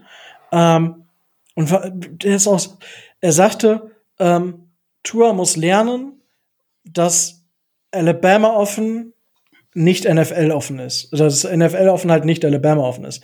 Also das bei Alabama, das ist halt ein Bunch of Players, also es ist einfach eine Gruppe von Spielern, die einfach Five Star, also fünf Sterne Rekruten sind, die eine gewisse Qualität schon mitbringen und die halt gegen Teams spielen, die nicht so gut sind. In der NFL hast du aber 32 Teams, die in der Regel nicht schlecht sind. Ja, da hast du immer natürlich Mannschaften, die in der Defensive ein bisschen schlechter, in der Offensive ein bisschen besser und so weiter und so fort. Aber die Fenster sind viel, viel kleiner. So, und was Tour halt hat, er wirft, er traut sich zu selten halt in eine dieser NFL-offenen Fenster zu werfen. Er trifft zum Teil Fenster, die würde ein Herbert nicht treffen. Ja, aber das macht er viel, viel, viel zu selten. Es ist einfach, dass der Junge viel, viel mehr Selbstvertrauen braucht und dann würde er sich auch viel mehr Würfe nehmen. So, dann würde er sich auch Würfe nehmen, die sich Ryan Fitzpatrick genommen hat.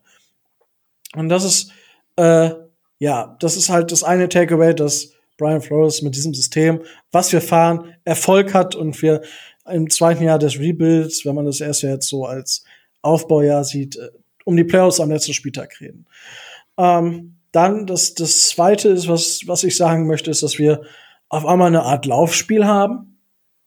Ja, mal, Ahmed hat jetzt nicht geliefert. Sechs Carries für zwei Yards, das ist jetzt eher Jordan Howard-Style. Aber dann kam halt Miles Gaskin, 14 Carries für 87 Yards. Insgesamt haben wir einen Schnitt von 5,2. Die Raiders mit Josh Jacobs 4,3 im Schnitt. Ja, Josh Jacobs mit 5,3 ist ein bisschen besser als der Average, aber ja, es ist halt, es ist halt stark. Und äh, um das mit Kevin Howard nochmal zu unterstützen, Henry Rux hat genau sieben Yards gemacht, sieben Yards Rushing. Der hat keine Reception gehabt, weil ähm, ja ein gewisser Xavier Howard ihn komplett auseinandergenommen hat, also komplett aus dem Spiel genommen hat. Es war diesmal keine Interception da, das hat Micho richtig gesagt, aber äh, Xavier Howard hat ja, es war einfach wieder ein richtig, richtig starkes Spiel.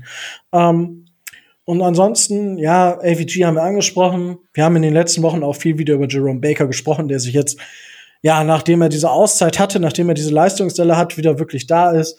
Äh, unsere Defense macht einen guten Job und dementsprechend, ja, so und äh, ja, ich weiß ja nicht, ähm, David, du kannst natürlich auch noch was zum Spiel der Dolphins sagen, jetzt gegen die Raiders, ähm, wie zum Beispiel du das siehst, dass Tour gebencht wird und so weiter. Also ich finde das, ähm, sag ich mal, immer mutig, einen Quarterback zu benchen, gerade ähm, halt einen jungen Quarterback, weil es halt doch immer an seine ähm, ja an seine Psyche auch gehen kann. Ich gehe aber davon aus und äh, für mich ist, äh, wo wir schon vorhin bei ähm, Defensive Rookie of the Year waren euer Head Coach ganz klar ein Kandidat für den äh, Coach of the Year. Ähm, wie ich den einschätze, wird er ihm das gesagt haben in Gesprächen, dass er pass mal auf, wenn das und das und das so und so aussieht, dann nehme ich, äh, sage ich, du bist zu schlecht, sondern ich nehme dir Druck raus. Ne? Dann kann der Fitz nochmal spielen und dann nehme ich dir den Druck raus und im nächsten Spiel spielst du aber wieder von vorne. Ne? Sieh das als Aufbau, sieh das als Lernen. Ich halte den für einen sehr, sehr, sehr guten Head Coach. Ähm, es gibt nicht so viele Head Coaches, die ich auf so einem Hevel, hohen Level ansehe und der ist ja auch noch gar nicht lange da. Ne? Der macht einen sehr guten Job und auch das macht die Dolphins ähm, zu einem Contender für die nächsten Jahre aus meiner Sicht. Ähm, dazu ähm, haben die Dolphins ein wenig Glück gehabt im Spiel. Wir hatten ja schon, bevor der Podcast jetzt losging, äh, kurz darüber gesprochen, dass halt Chucky, die Mörderpuppe, äh, da auf Fico gegangen ist. Ne? Und damit hat den Dolphins die Chance gegeben hat, mit einem Touchdown das Ganze zu gewinnen. Ähm, und nicht selber ähm, den Touchdown zumindest versucht hat, ist es natürlich gar nicht gegeben, dass er ihn auch geschafft hätte. Jetzt mal das ganz davon ab. Ähm, aber er hat sich damit so, denke ich mal, weil es unter Fitz ja schon unheimlich gut lief, in eine schlechte Position gebracht. Und man sieht halt, was für eine abgebrühte, coole Socke Fitzpatrick ist dass der halt das Team da an sich reißen kann, dass er auch ein gutes Standing im Team hat und niemand ihm böse war. Also so nach dem Motto, ja, für den mag ich jetzt nicht spielen, sondern alle einfach optimal weitergespielt haben. Man hat aber auch gesehen, dass die Receiver, also es liegt genau daran, was vorhin gesagt wurde, dass halt Tour sich noch nicht traut, äh, einige Würfe zu machen, die eigentlich da sind. Ähm, die haben aber auch nicht besser gespielt unter Fitzpatrick als unter Tour, sondern die haben also alles um ihn herum um den Quarterback herum in der Offense, hat genauso weitergespielt wie vorher. Und Fitz ist halt einfach so erfahren, der hat einfach Sachen genommen, die Tour sich noch nicht getraut hat, mit dem Ergebnis, was bei rausgekommen ist. Ja, danke erstmal für deine Einschätzung. Und äh, Michael, du möchtest bestimmt was dazu sagen. Ja, es ist die Frage, mach, machen wir das jetzt im Rahmen des, des Reviews oder reden wir tatsächlich jetzt, äh, äh, wollen wir das Thema direkt auf unseren aller Quarterback lenken. Ähm, die Tour Watch. so ungefähr. Es ja, hängt komm, ja, es fang, hängt, fang an. Komm, es hängt, es fang hängt an. ja alles irgendwo damit zusammen. Ich meine, wir, wir, brauchen, wir brauchen dann nicht mehr, also ich glaube, die Spielanalyse jetzt ist hier nicht so ausführlich ausgefallen, aber äh, ich denke, wir haben alles gesagt. Wir Kann haben ich in vorher noch was sagen? Teil nicht so stark gespielt, wie wir es manchmal machen, aber ja, Tobi. Ähm, ich möchte ähm, einmal kurz äh, die, den Fokus noch auf die beiden äh, äh, auf die beiden Pässe legen, die relativ gegen Ende des Spiels kamen, wo Byron Jones eine äh, Defensive Pass Interfer Interference kriegt und die Offensive Pass Interference nicht kriegt. Ähm, das waren jetzt zwei relativ lange Pässe auf äh, Nelson Aguilar und ähm, in der Situation habe ich mich über die Schiedsrichter geärgert, weil es da keine klare Linie gab. Weil ähm, aus meiner Sicht beide Situationen ver vergleichbar waren. In der einen Situation ähm, schubst der Aguilar den By äh, Byron Jones leicht weg, hat dadurch den Platz, um den Ball zu fangen. Und ähm, in der anderen Situation, in der Byron Jones die Defensive Pass Interference kriegt, hat er die Hand an der Schulter. Ähm, aber so wie das, so wie das auch der Experte auf der Zone gesagt hat, ähm, das hat jetzt äh, Aguilar nicht daran gehindert, den Ball zu fangen oder nicht zu fangen. Also er hätte ihn auch so nicht gefangen. Deswegen, da hatte Miami zweimal nicht das Glück auf, äh, auf ihrer Seite, was dann dazu geführt hat, dass ähm, Las Vegas da äh, zweimal re relativ viel Raumgewinn erreicht hat. Wäre das nicht der Fall gewesen, dann äh, hätte es natürlich defensiv noch besser ausgesehen. Also die reinen Statistiken sehen jetzt für Byron Jones nicht so gut aus, aber er hat jetzt auch nicht schlecht gespielt. Wenn wir jetzt äh, Xavier Howard so positiv herausnehmen, wie er es verdient hat, dann sind die anderen aber auch nicht so abgefallen. Ja, es waren anderthalb Bullshit-Calls. Also es war ein klarer Push-Off von, von Aguilar, wo ich sage, okay, ja, mein Gott, also für mich, ja, es war noch so, wo ich sage, kann man durchgehen lassen, definitiv. Es ist halt, ja, Offense ist immer bevorzugt. Aber wenn wir allgemein so Football spielen würden, wäre wär ich super zufrieden. Ja, aber dann kriegt Byron Jones eine Defensive Pass Interference für, für nichts ich wollte jetzt keine böse Sprache benutzen, aber er kriegt für nichts. Er hat, er streichelt oben die Schulter, er greift ja nicht mehr mehr zu. So, wo ich mir denke, wenn wir jetzt schon für Streicheln eine Flagge kriegen, ja, dann Prost Mahlzeit. Also das war echt, also du kannst, du kannst in beiden Situationen, kannst du es genau andersrum entscheiden, hast wahrscheinlich mehr Recht, das andersrum zu entscheiden, äh, aber du musst eigentlich in einer Situation mindestens anders entscheiden, weil das, das ist, die Situation von Aguilar war schlimmer als das, was Byron Jones danach gemacht hat. So, das, ich weiß nicht, Micho, du kennst, du bist ja sowieso ein bisschen eher für die ja, Defense. Ja, genau. Also ich sag, ich sag, in beiden Fällen hätte man da nicht wirklich einen Pfiff für geben müssen. Also, aber gut. Ähm, Offense zählt halt leider im Moment auch mehr. Das ist das, weswegen die Teams sich auch viel, viel mehr umstellen. Das ist, das ist der Grund, warum die Offense mittlerweile auch viel wichtiger wird als die Defense. Das war früher mal umgekehrt. Und das ist dadurch, dass es halt eben durch, du hast es eben nicht als Streicheleinheiten ausgedrückt. Ähm, ich hätte jetzt fast schon Heavy Petting gesagt, aber äh, ja. ähm, ja, oder so. Ne, das ist, äh, ja. Ja, nützt nichts, ne? Genau. Ich weiß nicht, David, hast du die Szenen gesehen?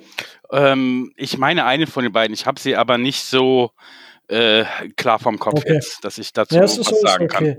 Meine, allgemein, ich weiß nicht, allgemein, wie siehst du diese Saison, wenn wir jetzt schon dabei sind, bevor wir gleich bei Tour den Rand kriegen, können wir jetzt noch auf die Schiedsrichter haten. Ja, Ähm, wie Also- siehst du diese Saison das Officiating in der NFL? also äh, man kann, ich kann das jetzt natürlich, also am meisten ähm, äh, kann man das immer auf sein eigenes Team beziehen. Und äh, das, woran ich mich sofort erinnere, ähm, ist die allererste Interception der Saison von Josh Allen. Die war auf seinem eigenen Tight End. Ähm, jetzt fragt man sich zu Recht, wie kann ich auf meinen eigenen End eine Interception werfen? Und es war halt, also, man, die äh, Kommentatoren äh, blenden ja dann noch immer den Gene Steratore ein oder wen auch immer. Ähm, wir haben halt gegen die Rams gespielt und Josh Allen wirft den tief äh, links raus und unser Titan kommt mit dem Ball runter und wäre, also er hat ganz klar die Hände am Ball oben und quasi auf der Hälfte des Weges auf dem Boden äh, packt der Verteidiger der Rams mit an den Ball und die liegen beide auf dem Boden mit dem Ball in der Hand. Die Regel sagt ja ganz klar, wenn die gleichzeitig am Ball sind, dann hat ihn eh der Offenspieler.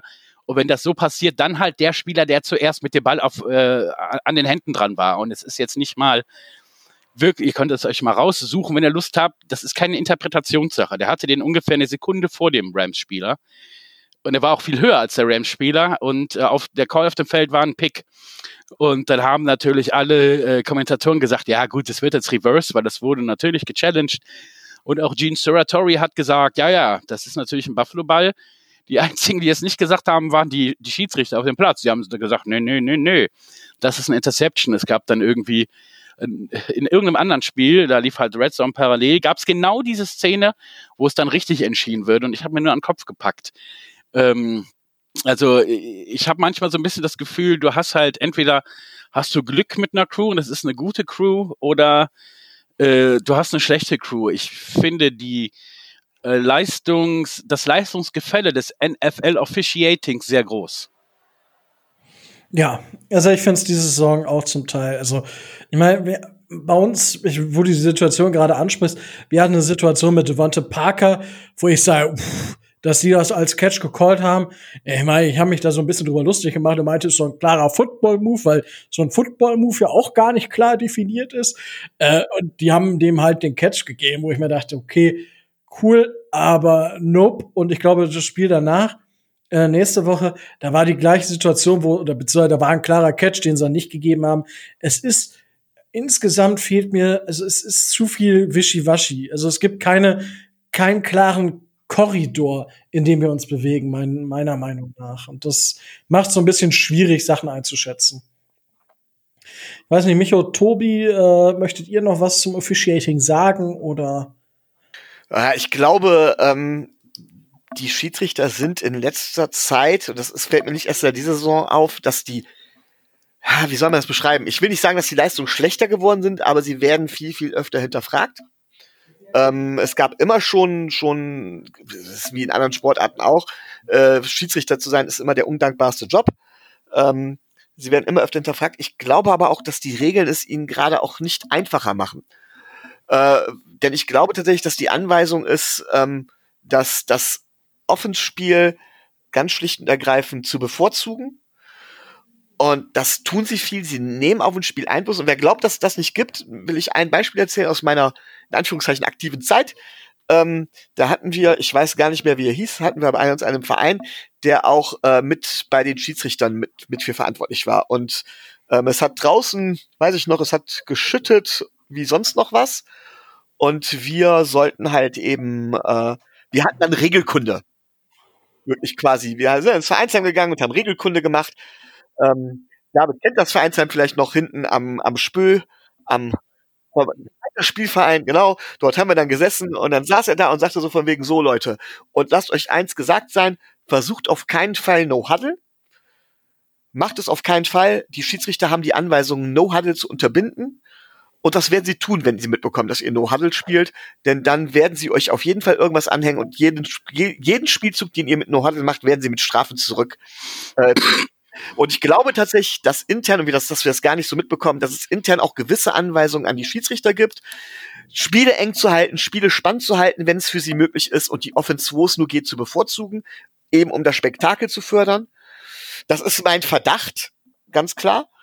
Und ähm, aber das werden wir nie beweisen können. Das ist jetzt natürlich eine Unterstellung. Aber ich glaube, daher kommt es, dass wir dann an den Offiziellen, an den, an den Schiedsrichtern auch immer öfter zweifeln und immer wieder auch Entscheidungen haben, die, selbst wenn wir die, wenn man die Fanbrille abnimmt, äh, dann doch tatsächlich sehr fragwürdig sind. Gut.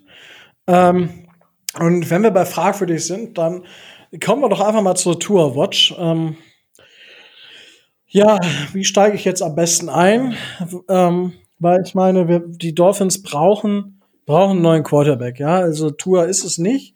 Ähm, weil wir müssen jetzt an Nummer drei, wenn wir an Nummer drei des Drafts bleiben, neuen Quarterback nehmen, weil uns das langfristig den Erfolg sichern wird oder die Wahrscheinlichkeit erhöht, dass wir Erfolg haben.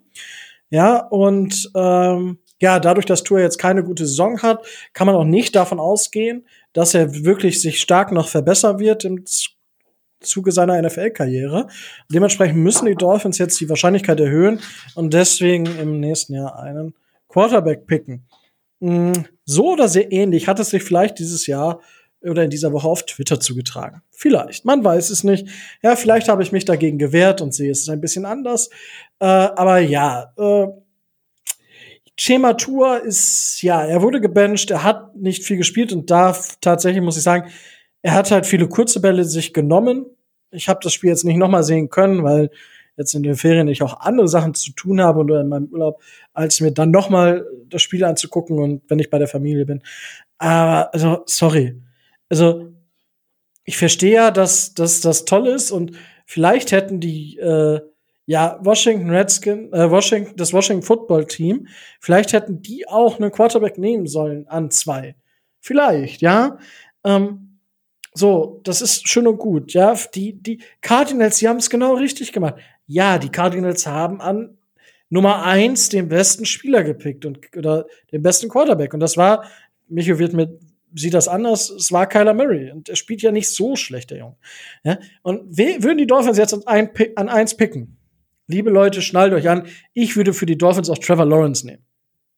Ja, das würde ich tun.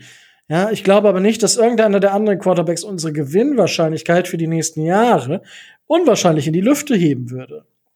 Und es gibt genug Beispiele in der NFL, die im ersten Jahr vielleicht nicht so gezündet haben oder im ersten Jahr gar nicht gespielt haben. Das, die NFL ist voll von solchen Spielern. Ja, ähm, ich könnte mich noch zehn Minuten weiter darüber aufregen, äh, aber weiß ich nicht, äh, Micho, du könntest vielleicht jetzt aber übernehmen, damit ich jetzt nicht komplett. Ja, ich würde gern anders anfangen. Ich würde nämlich nicht äh, ungern mit Tour anfangen, weil ich glaube, dass Tour halt eben da insgesamt sogar das wenigste ja, Problem ist. Ich glaube, ich, ich würde gerne mit Ryan Fitzpatrick anfangen. Also, ähm, bei diesen letzten Pass ausgenommen, da schrei- gibt's ja voll jetzt die Memes mit von wegen hier, holt mal Bier und von wegen No-Look-Pass und so weiter. Ähm, das war schon Glück, dass der Ball angekommen ist. Ich glaube, das sind ja, wir uns alle ist ein einig. Running Meme. Also, also, was, was, macht, was macht denn die Defense der, der Raiders in dem Moment? So dass Mac Collins, also ich glaube, ohne jetzt Mac Collins nahe treten zu wollen, so frei war Mac, konnte Mac Collins sich noch nie laufen in dieser ganzen Saison. Und dann bei so einem Spielstand, sorry. Und Äh, Ryan Fitzpatrick hat natürlich nichts gesehen. Er hat den Ball irgendwo in die Richtung geschmissen und da stand halt zufällig McCollins, so nach dem Motto. Also, ne, da brauchen wir, glaube ich, gar nicht drüber reden. Aber was man halt vorher gesehen hat, und jetzt fängt äh, fängt fängt nämlich an, meiner Meinung nach spannend zu werden, ist, dass die Offense mit Ryan Fitzpatrick deutlich besser funktioniert hat, deutlich vertikaler war. Ryan Fitzpatrick hat innerhalb und außerhalb der Struktur der Offense selber Plays kreiert und hat hat das, das, man hat das Gefühl gehabt, dass durch das ganze Team ein richtiger Ruck ging, und zwar durch die Spielweise, durch, durch, durch das bessere Play. So. Jetzt können wir ganz klar sagen, Tua, wir haben von Tua nicht erwartet, dass er, dass, dass er spielt nach der schweren Verletzung. Das ist auch alles in Ordnung so. Und wie du gerade eben gesagt hast, ein Rookie-Quarterback braucht immer Zeit zu lernen und so weiter. Das heißt, von denen ist es vollkommen klar, dass Tua noch nicht auf dem, noch nicht der Überquarterback, oder es ist okay, dass Tua noch nicht gut ist. Ich, ich bezeichne es als gut. Wir haben uns ja auch noch darüber gestritten. So muss man sagen, wir haben uns echt schon die ganze Woche über das Thema unterhalten. Ähm, es ist immer Definitionssache, was ist schlecht. Für mich ist es schlecht, dass Tour das Team halt eben nicht führt, nicht führen kann. Jetzt kann man sagen, das kann er auch noch gar nicht. Man kann sagen, das kommt noch. Wie auch immer. Man kann auch sagen, das hat aber nichts mit schlecht zu tun. Schlecht ist, sind äh, schlecht ist, wenn er Fenster nicht trifft oder sowas, weil das tut er.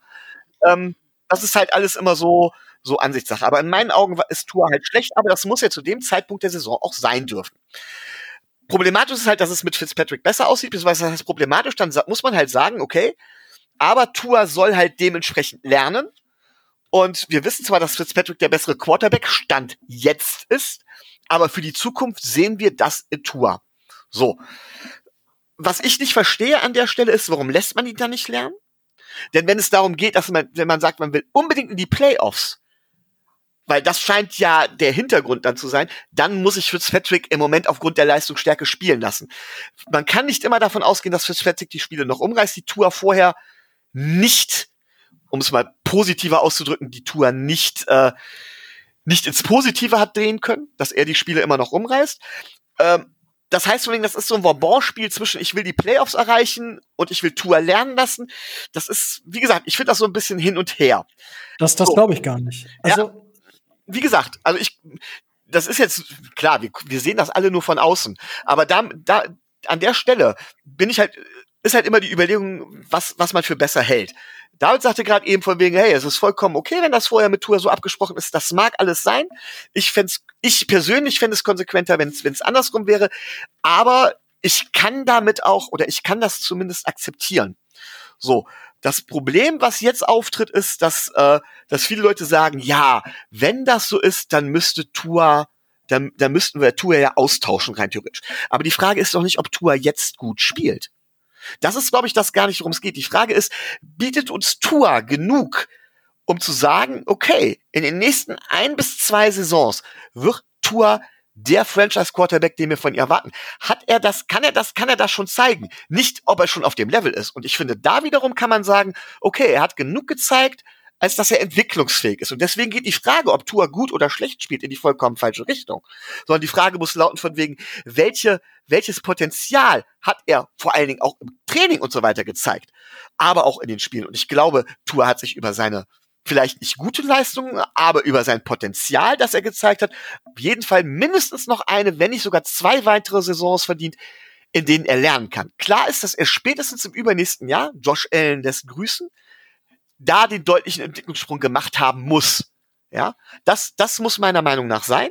Aber so viel Zeit sollte ihm noch geben, denn auch das ist wieder eine persönliche Meinung. Das habe ich damals bei Adam Gase auch schon gesagt. Ja, Ähm, ich bin gerade auf bestimmten Positionen für Kontinuität und ich bin für Geduld. Das sind ganz junge Menschen, das sind ganz junge Sportler, die brauchen Zeit, auch um sich reifemäßig zu entwickeln. Justin Herbert zum Beispiel hat dieses eine Jahr College vielleicht nicht an der College-Leistung gut getan, aber insgesamt in seine, hat, hat das seine Entwicklung gut getan. Und auch da sollte man die Flinte nicht vorstellen ins Korn werfen. Genau das ist der Grund, warum ich zum Beispiel damals gesagt habe, dass das mit Josh Rosen ein Fehler war, wie man mit Josh Rosen sowohl in äh, Arizona als auch bei uns umgegangen ist. Genau deswegen bin ich auch kein Fan davon, einen Spieler wie Dwayne Haskins sportlich so schnell abzuschreiben. Man braucht bei sowas Geduld und Geduld zahlt sich in der Regel aus. Auch ein Patrick Mahomes hat ein Jahr lang gesessen, das war auch Geduld, die die Chiefs bewiesen haben. Und jetzt so ungeduldig zu werden, ist für mich halt komplett, äh, geht komplett in die falsche Richtung. So. So. Jetzt ja, habe ich lange ähm, genug ausgeholt, jetzt dürft ihr auch wieder was sagen.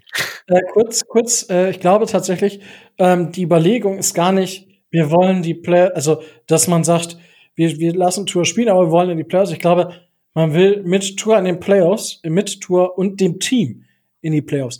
Und da Teil des Teams ist Ryan Fitzpatrick. Und die, ich glaube, dass äh, das Dolphins Front Office es so sieht, dass sie sagen, Tour, die Gewinnchancen mit Tour sind gar nicht so viel geringer als die Gewinnchancen mit Ryan Fitzpatrick, weil, und da kommt zwar wir ein Team sind, was momentan auch beim Ryan Fitzpatrick über die Defense läuft. Ja, auch ein Ryan Fitzpatrick braucht diese Defense, um zu gewinnen. So, und da kann man mir sagen, ja, das ist ein Top 10 Quarterback nach EPA per Play. Ja, aber er hat uns das Spiel gegen New England, hat er uns verloren. Ja, er hat uns jetzt das Spiel gewonnen gegen die, äh, gegen die Raiders. Er hat uns aber auch nicht das Spiel gegen die Broncos gewonnen. Er hat uns zwar das Spiel dann gegen die 49ers gewonnen. Ja, gegen die Bills hat er stark gespielt, da hat er es aber auch nicht gewonnen. Tua hat den Shootout gegen die Cardinals gewonnen. So, also es ist nicht alles so schwarz-weiß und deswegen, also ich, wie, und den, die Aussage habe ich dann getroffen, ich liege lieber mit Tour falsch und gebe Tour jetzt Waffen und liege dann mit Tour falsch, als dass ich nachher mit Tour und Wilson und Tour oder was weiß ich wem falsch liege. Aber David, was sagst du zu Tour aktuell, bevor wir dann äh, Tobi noch mal zu Wort kommen lassen und dann vermutlich auch zu Josh Allen und den Bills kommen? Also ich sehe ähm, das ähnlich, wie es vorher schon gesagt wurde. Ähm, Tour muss noch verstehen, dass die NFL Offense keine Alabama Offense ist. Ähm, die Verteidiger sind sehr viel besser. Äh, natürlich hat er auch gute Verteidiger im College gehabt, ähm, aber halt nicht in dieser Masse. Und er muss halt einfach die Selbstverständlichkeit für sich entwickeln, die NFL-Fenster halt zu werfen, weil die College-Fenster gehen hier halt selten bis gar nicht auf. Ähm, ich denke, das ist der wichtigste Schritt. Der bringt grundsätzlich alles mit. Der bringt die Mechanics mit, obwohl ich mir äh, als Coach wünschen würde, dass er den Release noch ein bisschen ändert, aber das denke ich, werden sie ihm in, in der Offseason jetzt auch, werden sie ihn weiter verbessern. Ich meine, äh, ich darf mal erinnern an ähm, den Podcast der äh, Gang Green, an dem wir vor der Saison alle teilgewohnt haben, ähm, wo ich gesagt habe, da sollte ja jeder so eine Bold Prediction abgeben und meine Prediction war, dass Tour in Woche 6 startet. Ähm, da habe ich gar nicht schlecht gelegen ähm, mit dieser Prediction und ich habe das gesagt, weil ich eine Menge von diesem Jungen halte. Ähm, den Insight, den natürlich jetzt ihr als Dolphins-Fan habt, hatte ich natürlich nicht. Ähm, aber ich denke, dass also wir haben die Jets, ich, deren Quarterback mit Darnold, das ist gescheitert, das Ding. Ähm, jetzt werden sie ja Lawrence auch nicht draften können. Mal gucken, was die machen.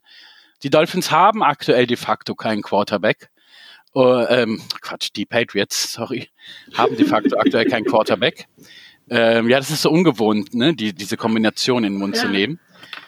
Und äh, dann sind da die Dolphins, die glaube ich, und ich meine, es ist die wenigsten sind halt ein Johnny Herbert, der mit solchen Zahlen rauskommt. Und das war ja auch eher so ein bisschen purer Zufall. Ne?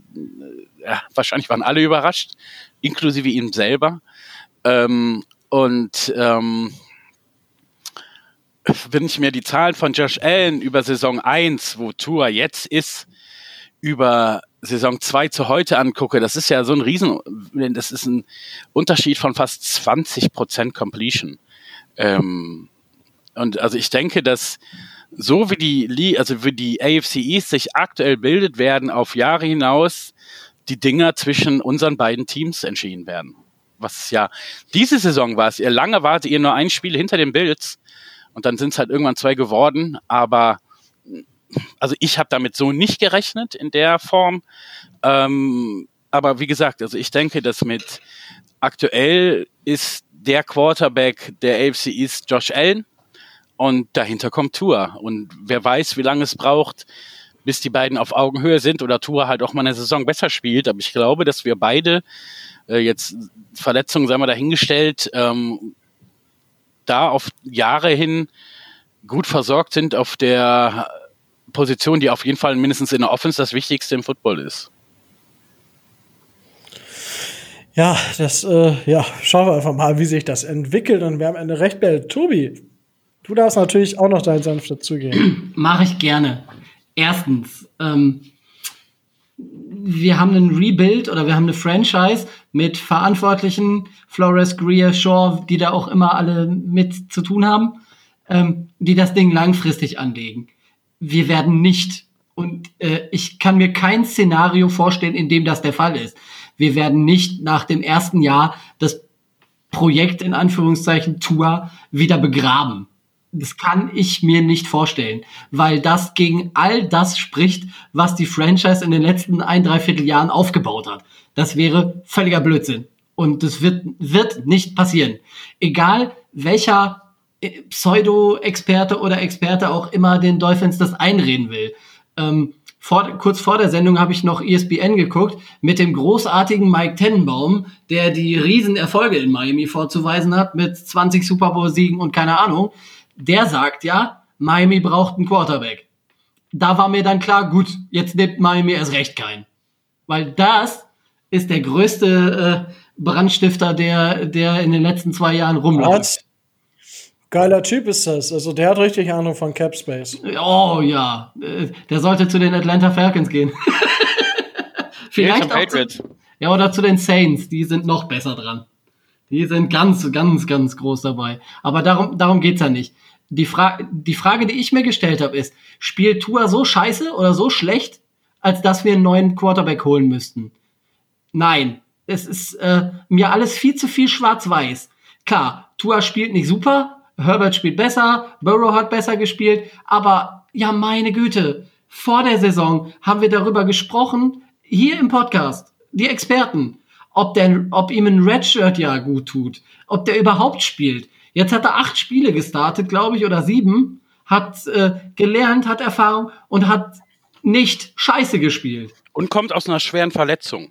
Ja, das, das nochmal nebenbei. Hat die schwere Verletzung ist ein Grund, die, die, äh, die durchaus äh, mangelhafte Unterstützung durch das Supporting Cast äh, ist ein anderer Grund und so, äh, das zwischenzeitlich eher kritisi zu kritisierende Playcalling von Shane Gailey ist, äh, ist ein Grund.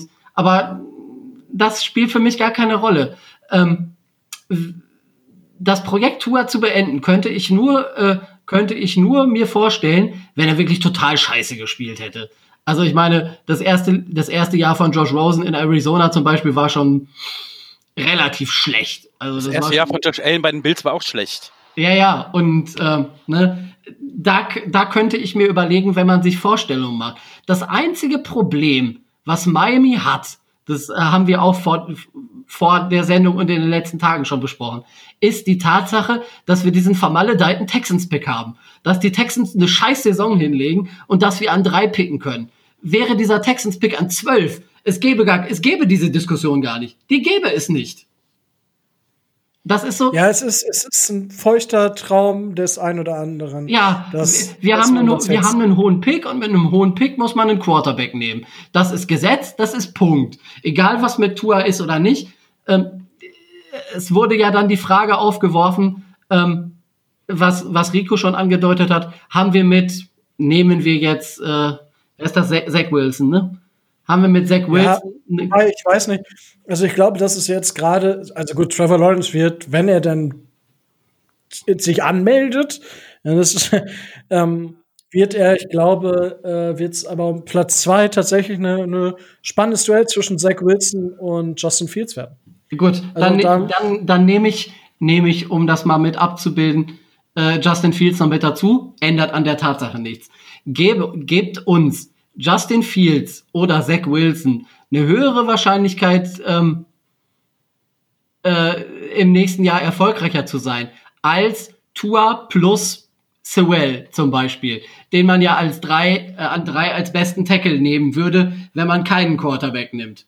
Oder eben ähm, Devonta Smith, äh, Jamar Chase als beste Wide Receiver plus Tua. Gebt uns da, gibt uns wirklich dieser eine Quarterback, den wir dann da an drei nehmen würden, eine höhere Wahrscheinlichkeit, dass es besser läuft, als Tua plus den Pick, den wir nehmen. Weil das, den muss man ja mit dazu rechnen. Ähm, und das sehe ich nicht. Bei keinem der beiden. Ganz, ganz ehrlich nicht. Dafür haben die beiden auch zu viele Fragezeichen und man kann ja nicht erwarten, also bei Trevor Lawrence mal abgesehen, weil da erwartet man ja, dass der äh, von Tag eins in der gewinnt. Ja, ja, von Tag eins äh, der NFL an äh, da Wunderdinge vollbringt äh, und äh, nicht nur Rookie of the Year wird, sondern Player of the Year und Jacksonville von, äh, von Platz 1 auf Platz 32 in der Draft Order nächstes Jahr äh, torpediert. Wird auch so passieren. Ja, ja, natürlich. Du hast es ja als erster gesagt, ne? Ist ja schon klar. Oh. Gut. Ist notiert, ne? Nein, also Ja, so. mal, mal ganz im Witz. Äh, Justin Fields und Zach Wilson haben auch ihre Fragezeichen. Justin Fields und Zach Wilson äh, bieten dir nicht die Gewissheit, dass du nächstes Jahr elf oder zwölf Spiele gewinnst mit, äh, mit den Dolphins. Äh, Zach Wilson und äh, Justin Fields ähm, müssen auch lernen und sind auch nicht von Tag eins an äh, so super dabei, dass sie, dass sie weiß der Teufel, was für ein Niveau bieten. Und dann sollten, dann lasst uns doch bitte im Dorf bleiben und, so wie Micho das sagt, Tua die Zeit geben, die wir ihm vor der Saison eingeräumt haben. Das ist ja das, das ist ja das Heuchlerische, was, was mich so auf die Palme bringt. Ich glaube, ihr merkt das gerade. Äh, dass, Gar nicht, gar nicht. dass vor drei Monaten die gleichen Leute gesagt haben, die gleichen Leute haben gesagt, äh, gebt Tua Zeit, ja, vielleicht lässt man ihn ja ganz draußen, der muss erstmal lernen, der muss sich erstmal an die NFL gewöhnen, bla bla bla, hasse nicht gesehen, bups. Natürlich hat man vor der Saison gesehen, dass Tua Baustellen hat. Natürlich sieht man jetzt auch, dass Tua Baustellen hat. Aber gebt ihm doch verdammt nochmal die Zeit dazu. Wieso muss er denn in Jahr eins schon, äh, schon da sein, wo ihn vor der Saison keiner haben wollte? Also positiv gesagt. Vor der Ich Saison. wollte ihn schon da haben. Ja, ne, also wo ihn keiner gesehen hat. Die Leute, weil es bei den Miami Dolphins so gut läuft, wollen jetzt in Tour denjenigen sehen, der uns nächstes Jahr den Super Bowl holt. Oder was, oder was weiß ich auch immer. Ne? Die, die, die, äh, die Erwartungshaltung ist einfach in den letzten Wochen so dermaßen nach oben gegangen. Verdammt nochmal, Leute, wir sind im zweiten Jahr des Rebuilds. Wir haben eigentlich vor drei Wochen kein vernünftiges Running Game gehabt. Wir haben, wir haben seit Wochen äh, keine vernünftigen Targets, keine vernünftigen oder fitten Receiver, auf die Tour werfen könnte. Wir, wir haben Chen Gailey vor drei Wochen äh, schon, schon offensiv gefeuert und ich gehe weiterhin davon aus, dass der nach dem Jahr nicht mehr da ist. Also es läuft ja offensiv nicht gut. Und das ist nicht nur Tuas Schuld, aus den Gründen, die ich eben schon erwähnt habe. Dann lasst ihn doch mal bitte, so wie die Bills das gemacht haben, gebt ihm das Supporting Cast, stellt ihm was zusammen. Und wenn er es dann nicht bringt, dann können wir immer noch gucken. Aber jetzt einen Quarterback zu nehmen und darauf zu verzichten, eben dieses, äh, dieses Supporting Cast für Tua zusammenzustellen, weil das Potenzial hat er ja. Das haben die Experten vor Monaten auch gesagt, dass dieses Potenzial einfach vorhanden ist. Dann gebt ihm doch die Möglichkeit, das Ding zu entwickeln. Mein Gott. So, jetzt Gut. war's das. Ich hätte ähm, da am Rande jetzt noch irgendwas einzuwerfen, weil wir vorhin schon drüber sprachen. Latest News aus der NFL. Ich lese gerade hier Chiefs to rest Patrick Mahomes in Week 17 Ja. versus Chargers. Das ist richtig. Die Chiefs werden nicht nur Patrick Mahomes, auch Tyreek Hill wird vermutlich sitzen und vermutlich, ja, sehr viele der normalen äh, Spieler auch. Das heißt, die Chiefs haben jetzt quasi zwei Bye-Weeks hintereinander. Ja, Zumindest die äh, wichtigen Spieler, ja. Ja. Gut, ähm, so, wir haben jetzt über Tour gesprochen und dass Tour sich entwickeln muss. einen Spieler, der von vielen und das finde ich tatsächlich richtig geil, äh, weil ich habe es, glaube ich, hier am Anfang der Saison gesagt, ich glaube tatsächlich, dass dieser Spieler einen Sprung machen wird. Ähm, und dieser Spieler hat von seinem Team die volle Rückendeckung, hat von der Stadt äh, Buffalo, hat von den Fans der Bills alle Rückendeckung der Welt gekriegt, hat die Spieler an die Hand gekriegt mit äh, im Namen Stephon Dix. Äh, ja, Josh Allen hat einen riesen Sprung gemacht die Saison. Ähm, David, äh, ich meine, die Saison ist schon ist okay gelaufen für, für die Bills, würde ich sagen. Ja, es ist natürlich schwer enttäuschend, dass man nicht den First Seed in der AFC bekommen hat. Äh, aber wie zu, also gut, wie zufrieden stellst du nicht. Aber was sagst du zur Entwicklung der ja. Bills und zur aktuellen Lage in dieser Saison. Ja, also da ich jetzt dran bin, und ihr müsst euch jetzt wirklich vorstellen, ich sitze hier, ich habe so, ähm, das hatte ich noch nicht bei unserem Podcast mit Video, bei der Gang Green, mittlerweile hier äh, ein Zimmer, wo meine Frau gesagt hat, ach, da gehe ich nie rein, mach was du willst, habe ich gesagt, kannst du haben. Geil. ähm, es ist jetzt gerade mein äh, Buffalo Bills Vorhang angekommen, der Helm steht hier, die ganzen Poster hängen hier an der Wand, die hingen in meinem Zimmer tatsächlich schon, als ich 16 war, also nicht Poster, die so aussehen, sondern dann diese Poster. Wenn ich nach links gucke, sehe ich hier ein Foto äh, von Marv Levy. Äh, to David Looks, Best Wishes, Marv Levy, Go Bills. Ich bin lange, echt lange Bills-Fan. Ich bin 46 Jahre, ich bin seit 92 Bills-Fan. Ich habe mehr als ich sitze hier und habe Gänsehaut, wenn ich darüber nachdenke. Ich habe mehr als einmal diese Saison vor Glück geheult. Äh, das waren die ganzen Glückstränen, die sich aufgestaut hatten, was ich alles mitgemacht habe, das muss man sich echt mal reinziehen. Wir haben so dumme Sachen verloren, waren so lange einfach scheiße. Ähm, anders kann man es nicht sagen. Ähm, was wir diese Saison mit dieser Mannschaft alles erreicht haben, also Josh Allen hat sämtliche Rekorde von äh, Jim Kelly geschlagen. Er hat die meisten Touchdowns insgesamt ähm, aller Bills Quarterback aller Zeiten. Er hat die meisten Pass-Touchdowns insgesamt, der Bills Quarterback aller Zeiten. Dem fehlen noch so knapp 50 Yards zu Drew Bledsoe, der die meisten Pass-Yards als Bills Quarterback aller Zeiten hatte. Ähm, äh, Josh Allen hat über 4000 Yards, mehr als 30 Touchdowns, mehr als fünf Lauf-Touchdowns. Es gibt in der Geschichte der NFL nur einen einzigen Spieler, der das geschafft hat. Das ist Steve Young. Ähm, Steven Dix führt die NFL nach Catches und Yards an aktuell. Ähm, es gibt bisher keinen Buffalo Bills Receiver, der das hier geschafft hat. Steven Dix ist AFC Offensive Player of the Week. Das ist der erste Buffalo Bills Receiver seit 1994, der das geschafft hat. Josh Allen war fünfmal AFC Offensive Player of the Week. Es gab überhaupt noch nie einen Bildspieler, der das so oft geschafft hat. Wir haben das erste Mal die East gewonnen seit 95. Ähm, wir haben seit 99 die Patriots das erste Mal gesweept. Wir haben den besten Rekord seit 91. Ähm, also wir reden hier von Sachen, die im Schnitt 25 Jahre alt sind. Und jetzt geht ihr alle mal hin und rechnet mal 25 Jahre auf euer heutiges Alter drauf. Also ich wäre 71, mein zwölfjähriger Sohn wäre 37, meine 15-jährige Tochter 40. Das sind von heute aus gesehen so viele Zahlen des Leidens sozusagen.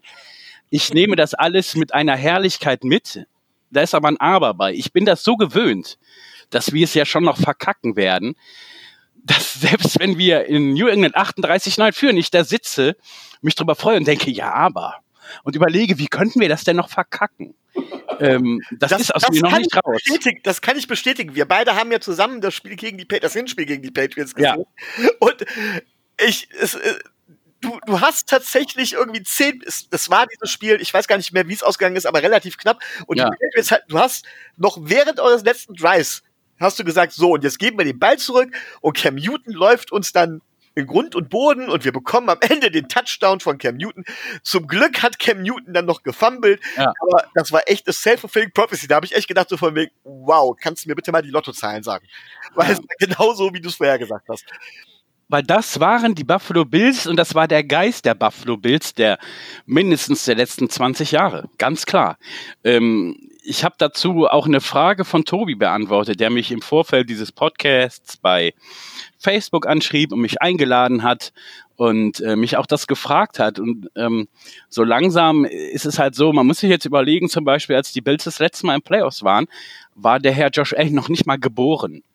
Ähm, dieses Team, was da heute auf dem Platz steht, das hat überhaupt nichts mehr mit diesen, ja, wir nennen das in Buffalo the same old Bills zu tun. Das sind nicht mehr die same old Bills.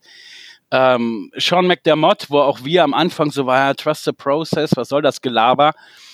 Drei Jahre, viermal Playoffs. Und äh, klar, im ersten Jahr war das da mit diesem Andy Dalton-Ding ein Riesenglück.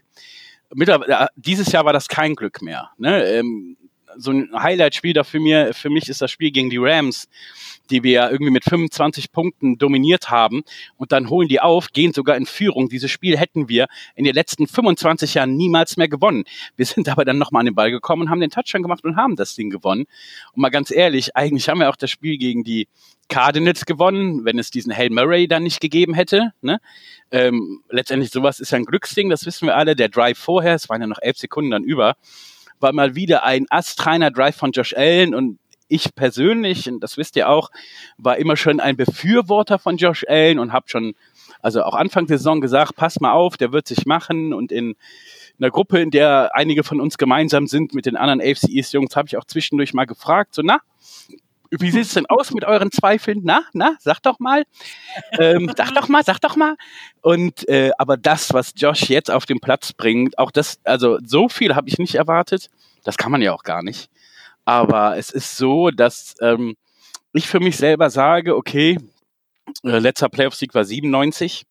Ich möchte sehr gerne dieses Jahr zumindest mal wieder ein Playoff-Spiel gewinnen. Das ist so mein persönliches Ziel, äh, selbst wenn es nicht klappt. Also ich sehe uns, äh, ich nehme jetzt Beispiel San Francisco, ähm, die letzte Saison im Super Bowl waren und auch aufgrund von Verletzungen da dieses Jahr eigentlich nichts mehr mit zu tun hatten.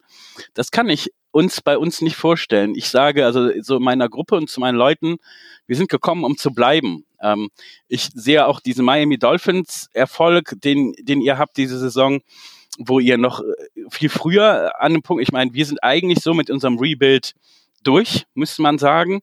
Ähm, jetzt heißt es halt, äh, das zu, zu behalten und zu bestätigen und vielleicht noch punktuell zu verbessern. Und auch dazu, die Bills haben jetzt wohl heute eben gerade, da sich Cole Beasley äh, schwerer verletzt hat im letzten Spiel, ähm, der übrigens ja auch fast 1000 Yards hätte und 2000 Yards Receiver ist auch schon ewig und drei Tage her. Ähm, Kenny Stills, auch Ex-Dolphin, Ex-Houston Texan verpflichtet. Ich denke, also ähm, auch das ist, ist nochmal ein Punkt, der in den Playoffs nochmal helfen kann, zumal Josh Brown zurückkommt aus der Verletzung. Ähm, über Steven Dix brauchen wir hier nicht reden. Und ähm, dazu haben wir äh, mit Gabriel Davis einen Murder-Rookie, der hat ein paar super Touchdowns und tiefe Pässe gefangen. Ähm, ja, also ich genieße das sehr, was ich diese Saison zu sehen bekomme. Manchmal äh, frage ich mich, okay, wann ist damit wieder Schluss, wann wache ich davon auf? Aber ähm, die Bills, ähm, auch das Thema war vorhin schon mal kurz, also auf NFL.com sind sie auf zwei. Dann gibt es einige Listen, da sind sie auf eins. Wer äh, Colin Coward, ich habe, ich kennt ihr bestimmt, ich habe diesen Typen immer gehasst. Der ist plötzlich Buffalo Bills Fan geworden und sagt, also wenn überhaupt einer die Chiefs schlägt, dann die Bills. Ich kann dazu nur sagen, ja, wenn wir einen Sahnetag haben und Kansas City eben nicht, wenn die so spielen wie letzte Woche, dann schlagen wir sie definitiv. Ansonsten geht an Kansas City überhaupt gar kein Weg vorbei diese Saison. Aber ähm, das erfüllt mich sehr mit Freude. Und ich finde, und das sagt auch so mein Football-Umfeld, die ja eigentlich keine Bills-Fans sind, ich habe mir das verdient.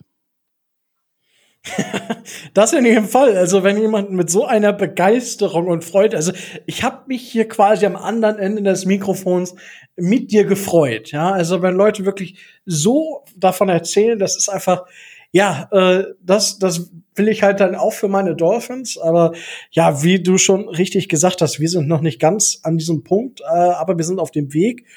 Und, uns fehlt noch ja, der Quarterback, ne? Uns fehlt noch der Quarterback, richtig. ähm, nee, ähm, wie, ich bin auch riesen Josh Allen Fan und äh, bin gespannt. Ich glaube tatsächlich, äh, Adrian Franke hat das schon ein bisschen angeschnitten. Ich glaube tatsächlich, dass äh, Josh Allen bisschen über seinen Möglichkeiten die Saison spielt. Ich glaube aber nicht, dass er in irgendwelche Löcher fällt, die ihn auf die Leistung von den ersten beiden Jahren bringen. Also ich glaube das nicht und ich werde ja auch sagen, warum ich das nicht glaube. Ich habe da mich relativ viel auch mit beschäftigt. Josh Allen hat gerade im Vergleich zum letzten Jahr auch nochmal ein unheimliche, unheimlichen Fortschritt an seiner Technik gemacht. Der steht schmäler, wenn er wirft. Der hat vorher viel einfach nur mit dem Arm geworfen. Ähm, auch jetzt wieder im Spiel ähm, am Wochenende in New England gab es einen Touchdown, der dritte auf Steven Dix, wo er quasi gegen seine Laufrichtung werfen muss. Das Play war auch so angelegt. Er aber nichtsdestotrotz die Hüfte vorher noch stellt und zwar in die Richtung, in die er werfen will und zwar willend so hinstellt. Das hat er in den, letzten, in den ersten beiden Jahren nicht gemacht.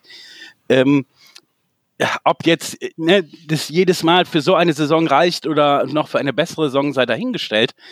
Aber ich glaube ähm, nicht, dass äh, Josh Allen ähm, eine bessere Saison spielt, also quasi eine fast eine Saison über seinen Möglichkeiten. Das sehe ich nicht. Also ja, ich glaube aber auch, also es ist es ist nicht sein Durchschnitt. Also ich, wenn ich jetzt sagen müsste, okay, von dieser Saison und die nächsten fünf Jahre, ich glaube, dass diese wahrscheinlich etwas über dem Durchschnitt liegen wird. Nicht, also nicht vielleicht viel, aber zumindest ein bisschen. Würde ich jetzt so vom, von meinem Gefühl her sagen. Micho. Ja, also ich muss ja sagen, ich, ich bin ja kein bekennender Josh Allen-Fan ähm, was an verschiedenen Dingen liegt. Ähm, aber was man ganz klar sagen muss, Josh Allen hat eine außergewöhnliche Entwicklung gemacht. Und zwar eine Entwicklung, die auch nicht normal ist. Normalerweise macht ein Quarterback im dritten Jahr nicht diesen Entwicklungssprung und vor allen Dingen macht ein Quarterback, der aus dem College kommt, eigentlich nicht diese Entwicklung, dass er in der Accuracy her, von der Accuracy her besser wird. Josh Allen hatte immer schon die Athletik und ähm, das ist ja dieses äh, äh, wo, wo, wo wir auch damals in der Sonderfolge über Quarterbacks drüber gesprochen haben, so die Athletik, diese genetische Athletik kannst du nicht verbessern und da ist Josh Allen ja sowieso schon immer giftet gewesen, also äh, gesegnet mit gewesen. Aber jetzt kommt halt eben, klar, die Technik, aber vor allem diese Accuracy-Entwicklung hinzu. Ähm, und das muss man auch ganz klar sagen. Ich habe vor der Saison gesagt, das Limit für die Buffalo Bills ist Josh Allen. Und das ist es auch. Und so wie Josh Allen diese Saison spielt, ist dieses Limit halt verdammt hoch. Ob das jetzt absolut über seinem, ob das jetzt viel über seinem Niveau ist, wenig über, über seinem Niveau, gar nicht über seinem Niveau oder was auch immer, ähm, muss man ihm ganz klar diese Saison zugutehalten. Da ist er für mich einer der Top-Quarterbacks, der meiner Meinung nach sogar zumindest am Rande bei der MVP-Diskussion eine Rolle hätte spielen müssen wird nur leider immer unterschätzt, weil er halt eben in der AFC East und dem Bild spielt. Ich sag aber auch, und das ist halt die Gefahr, die ich bei einem Spieler wie Josh Allen sehe, was ich von den ersten beiden Jahren gesehen habe, ist halt, dass es im nächsten Jahr dann doch wieder einen kräftigen Drop-off geben könnte. Ähm, aber das ist schon beeindruckend, was er diese macht. Aber äh, wie gesagt, wenn er das nächstes Jahr noch mal bestätigt, dann bin ich der Erste, der zugibt, der sagt, ich habe mich in Josh Allen absolut geirrt. Denn ich habe auch vorher gesagt, für mich ist es auch kein First-Round-Quarterback. Aber gut, ähm, da hat er mich eindeutig eines Besseren belehrt.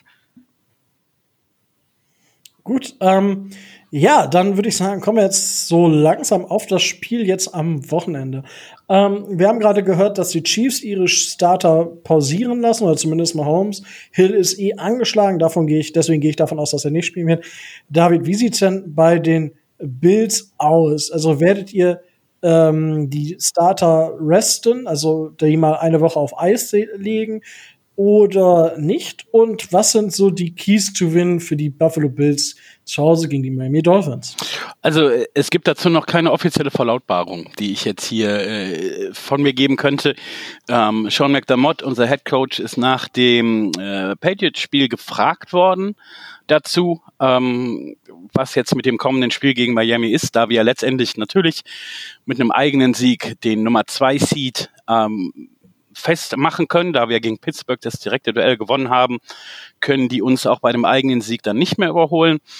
Dahin gegen Pittsburgh hat er schon gesagt, sie resten ihre Starter auf jeden Fall. Äh, Sean McDermott hat gesagt, er hat sich bis jetzt dazu keine Gedanken gemacht, weil er war beim Patriots-Spiel und wird sich jetzt im Anschluss mit Brandon Bean zusammensetzen. Das ist unser General Manager, für die, die ihn nicht kennen. Und ähm, das entscheiden, was das Beste für das Team ist. Das ist das Erste und das Letzte, was ich dazu gehört habe. Ähm, sicherlich wird das überall diskutiert. Es gibt keine offizielle Verlautbarung die ich äh, sagen äh, könnte. Ähm, für mich persönlich mit äh, als ehemaliger Football Coach wünsche ich mir, dass wir zumindest äh, eine gewisse Zeit lang ähm, mit den Startern auf dem Platz sind. Äh, ganz einfach aus dem Grund, dass ich die im Rhythmus behalten möchte. Wir haben da Woche drauf das Playoff-Spiel, gegen wen jetzt auch immer und ähm, hänge nicht so sehr unbedingt zwingend an einem 13-3 oder an einem Nummer 2 Seed. Playoffs sind Playoffs und danach werden die Karten eher eben neu gemischt. Wenn wir jetzt im alten System wären, wo der Nummer 2 Seed auch eine Bye-Week hätte, wäre das nochmal was anderes. Ähm, ist halt eben jetzt im ersten Jahr nicht mehr so, von daher hänge ich nicht so sehr daran. Also wie gesagt, ich persönlich wünsche mir, dass wir mit den Startern spielen und ähm, das zumindest so lange, also mindestens die erste Halbzeit, lieber denn doch, bis das Spiel so gut wie entschieden ist. Ähm, dass das natürlich jetzt nicht so einfach und so deutlich werden kann wie äh, am Wochenende, jetzt dieses Wochenende, ähm, das ist was ganz anderes. Also da werden wir nicht Anfang des vierten Quarters, selbst wenn die Starter spielen, so weit führen, dass wir sagen können, okay, alle auf der Bank, ja, wir führen hier mit äh, 29 Punkten und der Gegner hat gerade 35 Passyards und kriegt eh nichts gebacken. Ähm, das wird nicht passieren. Von daher, äh, was für die Bills passieren muss, damit sie dieses Spiel gewinnen, ist, sie müssen ihre Starter lange auf dem Feld halten. Mit unseren Backups werden wir die Dolphins nicht schlagen. Punkt. Ähm, also das ist natürlich äh, Punkt eins. Punkt zwei ist, und das ist so, auch wenn die Bills Defense in den letzten sechs Spielen zu den Top 5 der Liga gehört, müssen wir äh, jetzt Starter und Backups hin oder her das Laufspiel äh, des Gegners äh, im Griff haben. Das ist halt so ein bisschen unser, unsere Achillesferse, unser Wunderpunkt äh, durch die Saison gesehen. Ähm, auf der anderen Seite halt mit unserer Offense müssen wir einfach so produzieren, wie wir das eigentlich äh, ja lange Zeit über die Saison gemacht haben. Und man sagt ja, man, du musst deinen besten Football im Dezember spielen. Das tut Buffalo definitiv. Ihren besten Football im Dezember spielen. Ähm, die Patriots haben nicht nur jetzt das erste Mal äh, sind sie gesweept worden seit 99 ähm, von den Bills oder von dem AFC East Team, äh, nicht nur das erste Mal in der Bill Belichick Area mit mehr als vier Touchdowns zu Hause verloren. Ähm, sie haben auch die meisten Yards abgegeben mit ihrer Defense ähm, die ganze Saison, was auch wieder für die Bills offen spricht. Also meine Keys to Victory ist, lass unsere Starter so lange auf dem Platz wie es geht und dann unterbinde das Laufspiel von Miami. Ähm, dazu kann man natürlich nur hoffen, dass Tour möglichst lang gespielt. Das ist nicht Discredit gegen Tour, sondern Tour ist einfach noch nicht so weit und Fitzpatrick ist aufgrund seiner Erfahrung weiter. Ihr habt das ja äh, mittlerweile schon mitbekommen. Ich halte viel vom Tour, ja, ähm, und bin auch absolut dagegen, ähm, dass äh, Miami einen Quarterback draftet, nicht weil ich sie gerne schwächer sehen würde, sondern weil ich denke, dass Tour halt das Potenzial hat, aber er braucht Zeit und auch ein neuer Quarterback, der gedraftet würde, wäre wieder ein Rookie und bräuchte Zeit. Ja, brauchen wir alle. Ähm, das sind so mein, das ist so das, was ich denke, ähm, Keys to Victory sozusagen. Also Starter möglichst lange spielen lassen, Laufspiel von Miami kontrollieren. Okay, ähm, dann haben wir, also ähm, Micho Tobi, wenn ihr natürlich jetzt noch Fragen an David habt, dann dürft ihr sie natürlich jetzt auch stellen. Ich will euch das äh, diese Woche natürlich auch nicht unterschlagen. Nicht, dass ihr hier denkt, der doofe Rico, ich hatte 20 Fragen vorbereitet. Ich, ich habe tatsächlich nur, nur eine Frage. Und zwar, ähm, natürlich bekommen wir als AFC East-Gegner die Bills näher mit als, als, als viele andere. Trotz allem sind wir natürlich extern. Ähm, ich selber schätze in der AFC die Bills im Moment als Team Nummer zwei. Und ich tippe euch auch tatsächlich ins AFC East Championship Game normalerweise. Sehe einen einzigen möglichen Stolperstein. Du hast es vorhin nämlich auch angedeutet, nämlich die Tennessee Titans für euch, wenn die in die Playoffs kommen. Ähm, weil ich glaube, dass Derrick Henry mit seinem Laufspiel da bei euch genau in eine richtige Schwachstelle noch reinstößt. Habe ich das richtig interpretiert oder bekomme ich, habe ich das da nicht tief genug mitbekommen? Doch, sehe ich auch so. Also ich habe sogar noch eine zweite Mannschaft, gegen die ich nicht gerne spielen würde, und das ist Ravens. Cleveland. Achso. Nee, das ist Cleveland mit Nick Chubb und äh, Ah, Okay. Dings. Komme ich gerade nicht drauf, mit den zwei starken Running Kareem Backs. Kareem Hunt, genau. Obwohl die ja jetzt gegen die Jets irgendwie zusammen nur zwölf Yards hatten, so grob gerechnet. ähm, letztendlich jeden, jedes Playoff-Team, was ich mir angucke, was in die Playoffs kommen könnte oder schon drin ist, denke ich, hm, ha, das und das und das. Du findest natürlich zu jedem eins. Und ich sag mal jetzt ganz kackendreist, darum habe ich auch gesagt, ich will ein Playoff-Spiel gewinnen und nicht, ich will den Super Bowl oder ich will den Super Bowl gewinnen. Ähm, die Chance, ähm, dass wir ins AFC Championship Game kommen, ist gegeben, würde ich sagen. Dass wir das gewinnen, ist nicht unmöglich, aber unwahrscheinlich und alles andere muss man dann danach sehen. Ähm, jedes, if you gotta be the best, you gotta beat the best. Von daher musst du, du kannst es ja eh kaum beeinflussen. Nimm den, den du kriegst, bereite dich darauf vor und schlag ihn. Ne? Klar, also ich würde lieber Indianapolis spielen ähm, und ich würde lieber Pittsburgh spielen als Baltimore und Cleveland. Ähm, ganz einfach. Ne? Und ähm, Miami, äh, jetzt gehe ich, wir, gingen wir mal davon aus, mir wäre es eigentlich lieber, wir würden am Sonntag verlieren gegen die Dolphins und sie dann nochmal spielen, weil jemanden dreimal in einer Saison zu schlagen ist sowas von schwierig. Dann schlage ich lieber zweimal und davon ist einmal das Playoff-Spiel. ja gut, das äh, kann man natürlich so sehen. das mit dem dreimal haben wir ja im Fantasy gesehen, ne Rico? So? Ja, ich habe ihn zweimal geschlagen und im entscheidenden Platzierungsspiel schlägt er mich dann. Ganz seltsam. Natürlich. Ja. Bam. Ähm, Tobi, hast du denn noch eine Frage, bevor ich euch jetzt nach den Keys to Win frage? Also eine Frage, eigentlich eher nicht. Die, äh, die, die Einlassungen von, äh, von David waren ja schon sehr, ähm, sehr ausführlich. Ähm, vielleicht. Gut, dann kommt doch zu den Keys to Win. Genau, da, da wäre ich jetzt auch zugekommen, genau. Wunderbar, go. Keys to, Keys to Win äh, schlägt in die gleiche Kerbe wie, wie David. Wir müssen äh, vor allem Miles Gaskin äh, zu einer vernünftigen Production bringen. Äh, so äh, in Scrimmage Yards generell, sowohl durch das Laufspiel als auch durch eben ähm, kurze Pässe, ähm, vielleicht auch durch den Slot. Äh, er steht, glaube ich, bei knapp, äh, knapp 100 Yards. Äh, Fun Fact, wenn er startet, äh, steht Miami 5 und 0. Das heißt, äh, ganz, ganz einfache Aufgabe für Sonntag, Miles Gaskin, äh, Miles Gaskin als Running Back Starter aufstellen, dann haben wir schon gewonnen.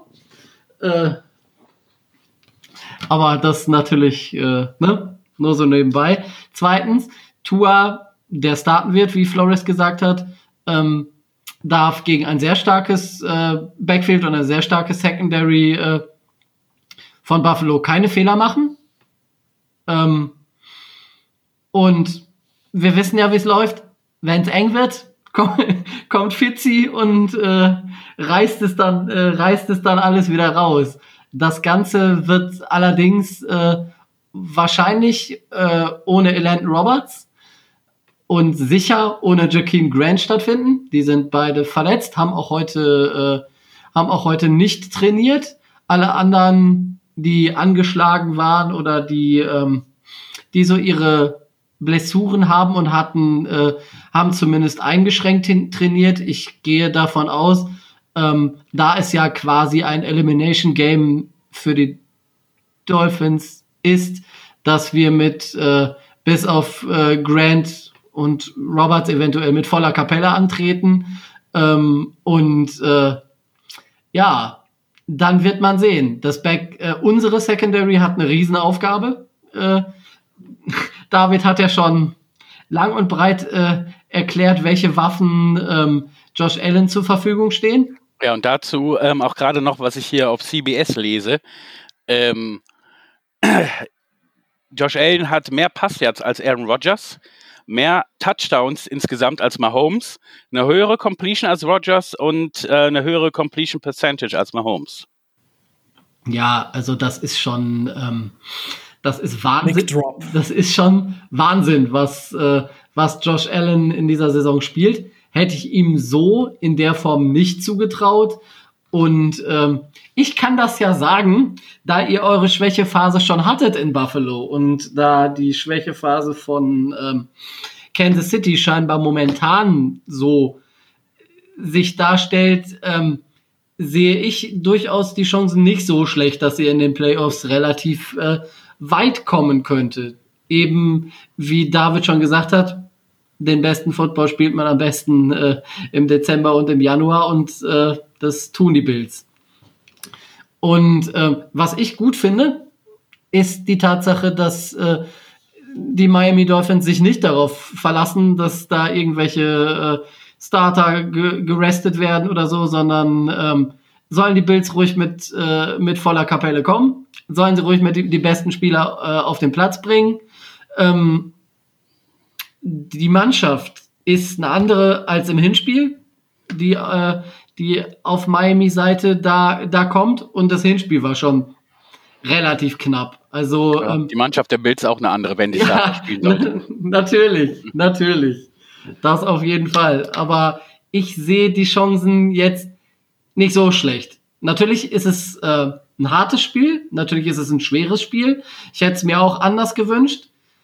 Wenn wir Pech haben, schneit's auch noch. Dann äh, hat Tua seine erste Schneeerfahrung auf dem Platz. Ja, mein Gott. Kalt wird's auf jeden Fall. Ja, das ist, äh, Anfang Januar in Buffalo ist immer ungemütlich. Das wussten wir leider vorher schon. Übrigens haben wir gerade, äh, kommt die Meldung rein in Buffalo, dass zumindest zu dem Playoff-Spiel das erste Mal diese Saison äh, wieder Fans zugelassen sind, auch wenn es nur 6700 sind. Aber das wird das erste Mal sein, dass diese Saison Fans im Buffalo im Stadion sind. Aus sportlicher Sicht, sage ich mal, verdient. Was so die andere Sicht betrifft, ich kenne die, kenn die Covid-Zahlen von Buffalo jetzt nicht, kenne sie nur von, äh, Ist ja jetzt auch kein Thema. von Florida, deswegen ist ja auch kein Thema. Also äh, Temperatur ist angesagt mit leichtem Schneefall minus ein Grad. D was die Chancen für Miami nicht gerade erhöht. Sagen wir es mal so. Ah, jetzt sei mal nicht so. Äh, Mein äh, Gott. Fitz kennt sich aus mit dem Wetter. ja, Fitz kennt sich Ja. aus, aber Tua halt Der nicht. Coach ne? auch. Ja, pff, Ja, pff. Der muss, Ja, komm, der, mach hin. der muss ja auch nicht werfen, dann wird halt mehr gelaufen, ne? schau mal. Gut, Deswegen. Micho. Oder warst du noch nicht fertig, Tobi? Doch, doch. Ja gut, Micho, deine Keys to win. klarer Key to Win ist äh, für mich, ähm, also es ganz wichtig ist, dass wir zum Beispiel Devante Parker zurückbekommen. Ähm, wir müssen vertikal werden.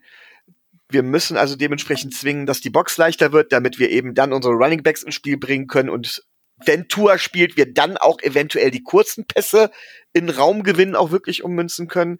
Das erfordert aber zuallererst einmal vertikal.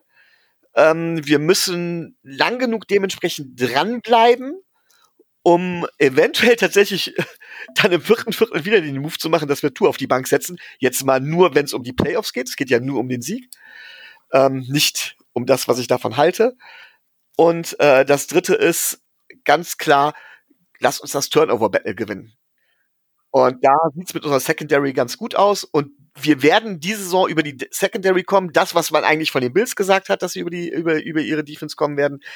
Ähm, und das wird auch wieder der entscheidende Faktor sein. Ich glaube nicht, dass es so der entscheidende Faktor ist, äh, Josh Allen unter Druck zu setzen, weil er ist ja ganz gut, vor allen Dingen, weil er auch recht gut zu Fuß ist. Und wir haben es oft genug gesagt, das ist so eine kleine Schwäche von uns und die sollte Josh Allen, wenn möglich, nicht einhalten.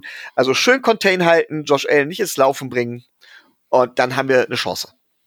Obwohl Josh Allen gar nicht so viel gelaufen ist gegen die Patriots. Er ist äh, kein Sack, kein Pressure, kein Knockdown. Von daher, ähm, Patriots waren urig schlecht, kann ich auch nicht sagen. Warum? Wisst ihr übrigens, ich habe das gerade auch gesehen, ähm, seitdem Sean der McDermott, äh, der Head Coach ist in Buffalo, gab es sieben Spiele gegeneinander.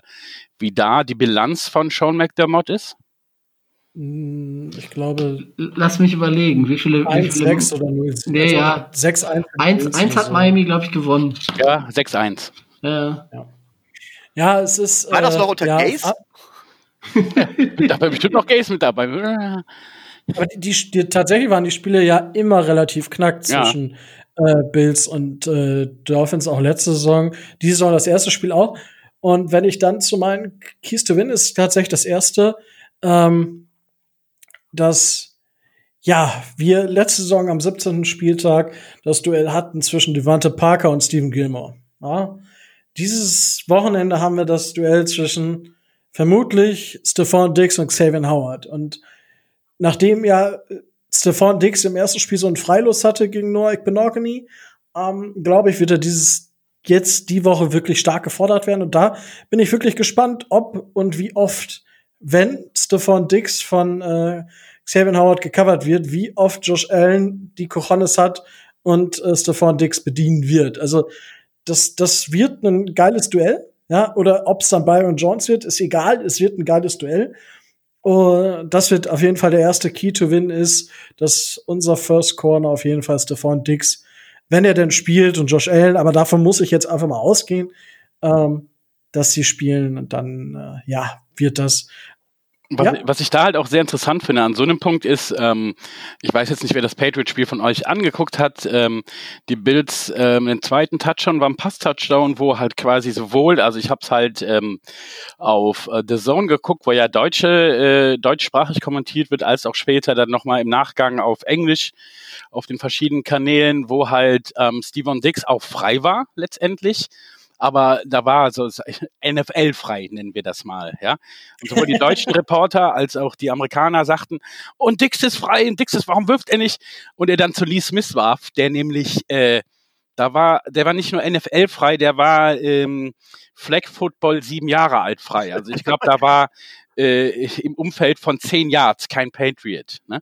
Also er ist natürlich wirft er den gerne an, aber er ist nicht fixiert auf ihn. Es ist schon so, dass Steven Dix einfach auch unheimlich schwer zu covern ist und der ja auch öfter aus der Slot mal kurze Pässe bekommt und dann halt damit Yards macht. Ne? Der auch die, der 50-Yard-Touchdown, das war eine Underroad, die war auf 12 Yards complete. Ne? Und der Safety war halt so out of sync und der Cornerback einen Schritt dahinter. Da ist der Dix den halt einfach weggerannt sozusagen. Ne? Es ist jetzt nicht so, dass von diesen 1400 Yards, die Steven Dix gefangen hat, dass alles Bomben sind, weil gerade auch im Gegensatz zu den anderen Jahren äh, Josh Allen viel weniger tiefe Pässe wirft als vorher. Ähm, es ist halt auch dazu halt noch ähm, kurze Dinge oder Sachen halt, wo kurz auf Steven Dix geworfen wird, der das dann halt in großen Raumgewinn ummünzt oder, wie gesagt, Josh Allen auch überhaupt gar kein Problem hat, woanders hinzuwerfen, wenn da jemand besser positioniert ist. Ja, da ist aber halt dann das Problem, ähm, wir hatten das, wir hatten ja das Direktduell mit den Chargers und Nick Needham hat im Slot gegen Keen Allen gespielt. Und Keen Allen hat wirklich auch, wurde sehr, sehr gut gedeckt von dem Herrn Needham.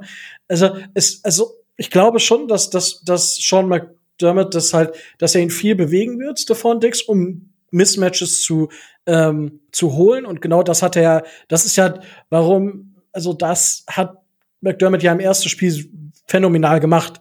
Er hat es ja immer irgendwie geschafft, dass Stephon Dix nachher mit Noik Benoge niederstand. Und dann war halt schon ja fast das Kind in den Brunnen gefallen. Ich bin, ich bin wirklich gespannt, äh, wie, weil das, ich glaube nicht, dass Brian Flores sich das nachsagen lassen will, dass das zweimal im Jahr passiert ist. Deswegen schauen wir mal. So, das war der, der erste Key to Win. Der zweite Key to Win ist ähm, möglichst natürlich Tour eine ne saubere Pocket zu geben. Dann wird auch der Rest einfacher laufen.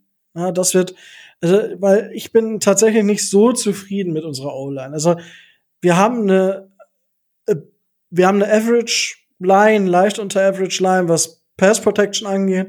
Wir haben eine schlechte Line, außer Hand jetzt mal ausgenommen, was das Pass Blocking, äh, Run Blocking angeht. Ähm, da muss einfach mehr kommen und da müssen wir, das muss jetzt einfach im letzten Spiel funktionieren, um Tour möglichst lange auch auf dem Feld zu behalten, um ihn halt wirklich so Drives auch zu geben, wie gegen die Cardinals zum Beispiel, ja.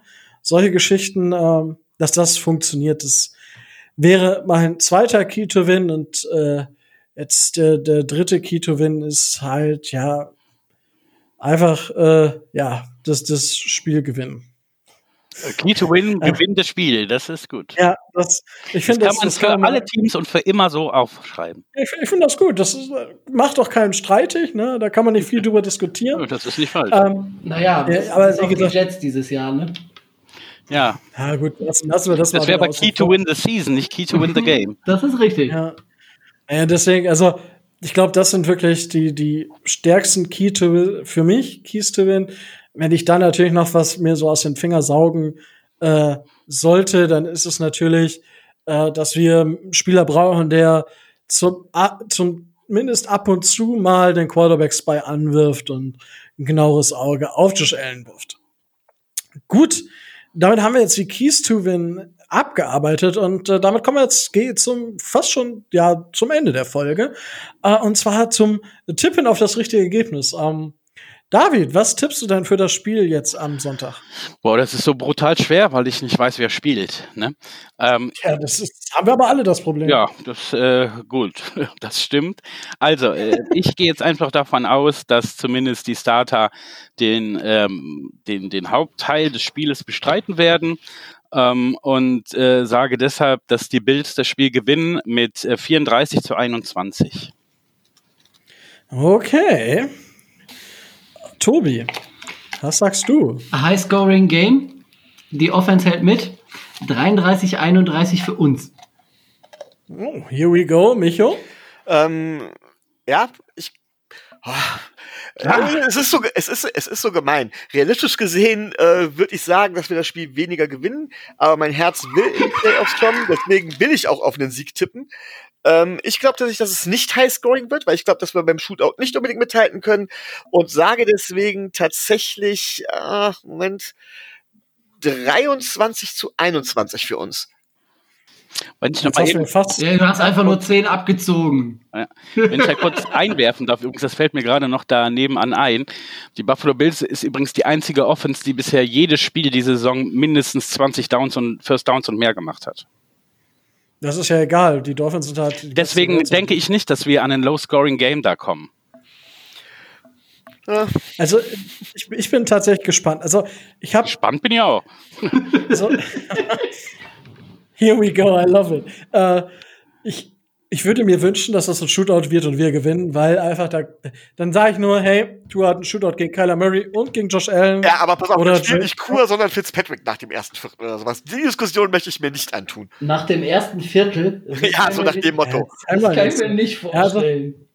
Es ist halt viel auf der Line. Auch tatsächlich der MVP, mögliche MVP-Titel für Josh Allen wäre es für Josh Allen jetzt quasi das Kronjuwel, wenn er die Defense der Dolphins äh, auseinandernehmen kann, wenn sie mit Top-Besetzung dabei ist und so weiter und so fort. Ähm, aber ich glaube am Ende auch, dass wir das Ding gewinnen werden. Und zwar, also Micho hat mir den Tipp fast weggenommen, da bin ich fast ein bisschen sauer. Ich glaube tatsächlich, dass wir 27 zu 21 gewinnen, also ein Field Goal mehr machen. Ähm, ich kann nicht immer meine Tipps dann noch umändern, weil ihr das gleiche tippt wie ich. Ja, deswegen muss ich da jetzt auch mal äh, einen ähnlichen Tipp wie Micho machen. Aber auch das ist ja jetzt nicht der Untergang der Welt. Gut. Micho, du klangst jetzt so, als wenn du noch was sagen willst. Ja, allerdings nicht zu dem Spiel. Ich wollte eigentlich warten, bis wir das Spielgedöns vorbei haben. Äh, Ja, das war jetzt, also ich, hab an den jetzt tatsächlich noch- zwei andere Fragen gleich noch, die Ich nichts mit dem ich- Spiel zu tun haben. ich wollte jetzt das Spiel Gedöns quasi beendet haben und hätte jetzt noch gefragt, ob ihr jetzt noch was habt, was ihr unbedingt loswerden wollt. Ja. Haben wir. Hab Okay, Micho. Ich habe ich hab zwei Fragen an David, die tatsächlich mit dem, die erste hat mit, mit nur bedingt was mit dem Spiel zu tun. Und zwar ähm, ist es die Frage, mal angenommen, wir würden das Spiel verlieren, was ich ja bei einem Bills-Fan dann davon ausgehe, dass er das auch glaubt. Ähm, glaubst du, wir kommen in die Playoffs? Denn wenn wir verlieren, brauchen wir, was war das? Eine Niederlage der Ravens, eine Niederlage der Bra oder eine Nieder also eine die Browns, die Ravens oder die Colts müssen Titans. verlieren oder Titans müssen ein Spiel verlieren. Ich weiß es gar nicht genau, ne? Mhm. Doch Colts auch. Ja, Colts. irgendwie. Weil wir geg gegenüber den Ti- also gegenüber einer der beiden Mannschaften haben wir den schlechteren Tiebreaker, aber ich glaube gegenüber der Tit gegenüber den Titans haben wir den besseren. Ja, okay. Das heißt, von wegen, glaubst du, glaubst du, dass wir es in die Playoffs schaffen, selbst bei einer Niederlage? So, das ist jetzt eine Frage. Ähm, ich ähm, gebe jetzt gerade ein Playoff-Szenario NFL Week 17, weil ähm, Playoff Cleansing Szenario. Damit muss man sich bei den Buffalo Bills ja nicht mehr auseinandersetzen. Nee, das ist so ne? seltsam. Ne? Also Ja, dieses- ja. Ich habe das letztes auch geschrieben, dieses könnte, müsste, wer müsste, wer sollte, wer. Oh, alles völlig. Larifari. Also. Miami, clinches Playoff Burst with, Miami win, das ist klar. Or Baltimore loss, or Cleveland, or Indianapolis loss. Ihr dürft auch unentschieden spielen, da muss äh, Baltimore oder Cleveland oder Indianapolis auch unentschieden spielen oder Tennessee dabei verlieren. Also, Miami, äh, Baltimore muss verlieren, Cleveland oder Indianapolis. So, und dann gehen wir uns einfach mal auf die Schedule, weil man muss natürlich auch wissen, äh, gegen wen die so spielen. Cleveland spielt gegen Pittsburgh. Ich kann mir da das nicht vorstellen, dass die verlieren. Das weiß ich auswendig. Spielen ohne Big, ja, die spielen ohne Big Genau. Ben. Ähm, Und, Die Ravens und, werden nicht gegen die Bengals verlieren. Punkt. Ähm, und dann haben wir die Colts gegen die Jaguars. Ähm, dann muss ich leider sagen, wenn ihr nicht gewinnt, kommt ihr nicht in die Playoffs.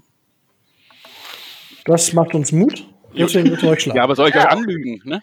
Ja, ja, Also ich, hör- ich, Aber dann ich gewinnen wir halt. dann müssen gewinnt ihr halt. halt gewinnen. Dann gewinnen Ihr dürft, wir ihr halt. dürft auch gewinnen für mich. So.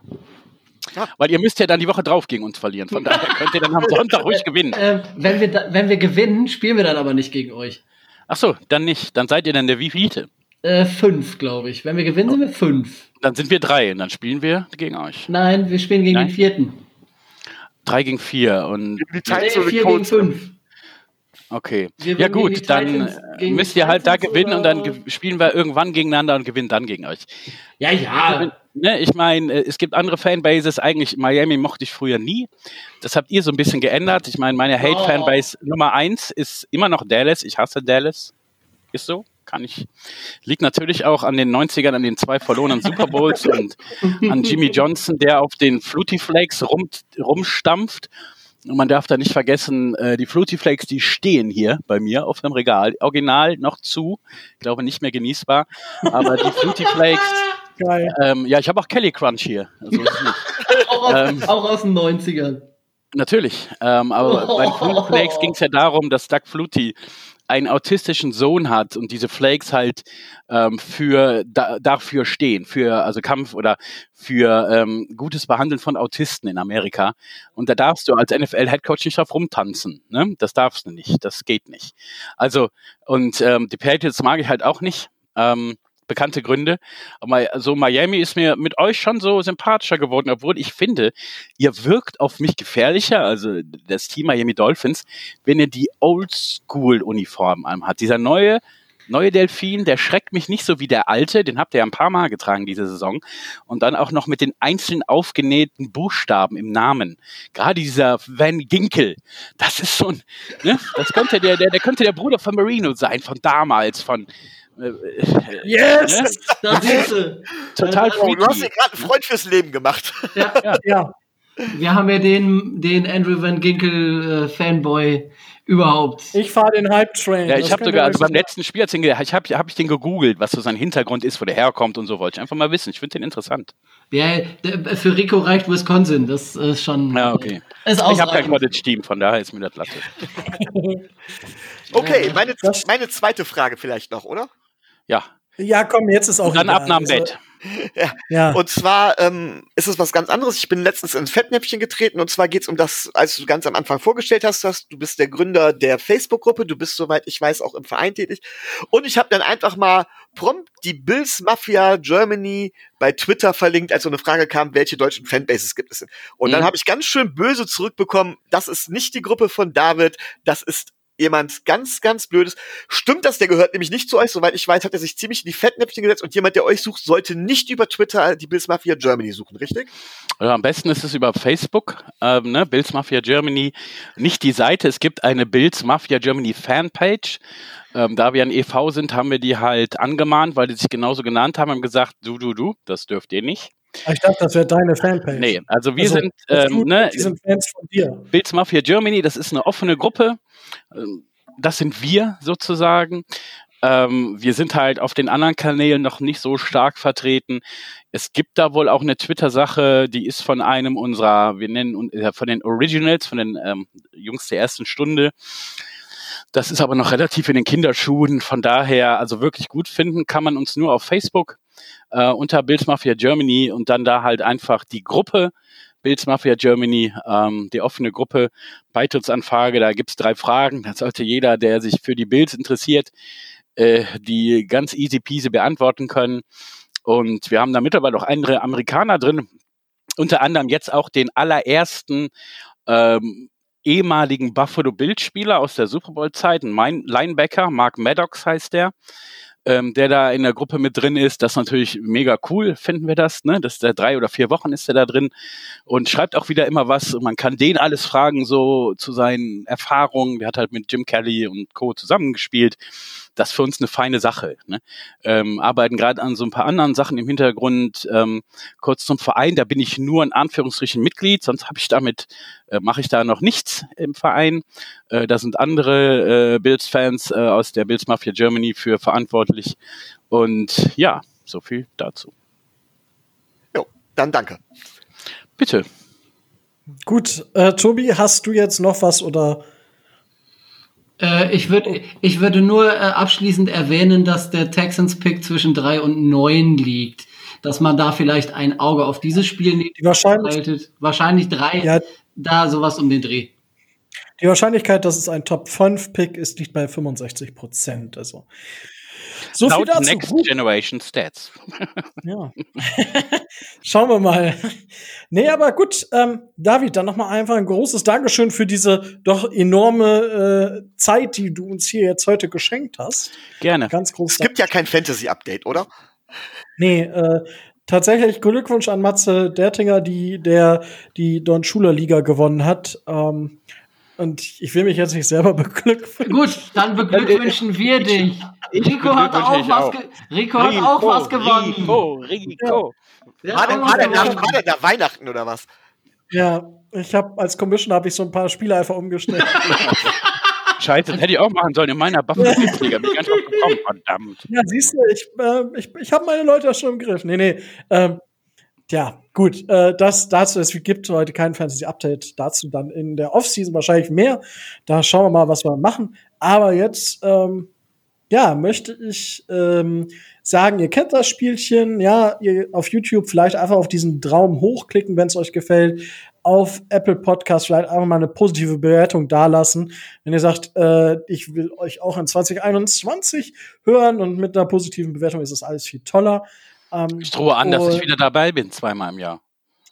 ich wünsche es mir doch. Ich wünsche es mir. Und vielleicht Ja, wir haben wir ja noch ein drittes Mal. Ja, äh, sag Wir das. haben den Sag AFC nicht haben wir und wir haben noch den Fan-Podcast, also Ja. den, den Mockdraft-Podcast. Ja. Also äh, da ich, einiges erwarte ich nächstes Jahr. Ja. So, und damit äh, möchte ich auch sagen, ich wünsche euch allen da draußen äh, einen wunderbaren Start in 2021. 2021 wird super. Ja, egal was dieses Jahr war, nächstes Jahr wird einfach besser und super. Ähm, für mich war es jetzt gar nicht so schlecht, aber ja, einfach haltet die Ohren steif, äh, ja, kommt gut rein und wir hören uns dann nächstes Jahr auf jeden Fall wieder. Ich freue mich drauf. Und damit bleibt mir auch nichts anderes mehr zu sagen als stay tuned and fins up. Go Bills.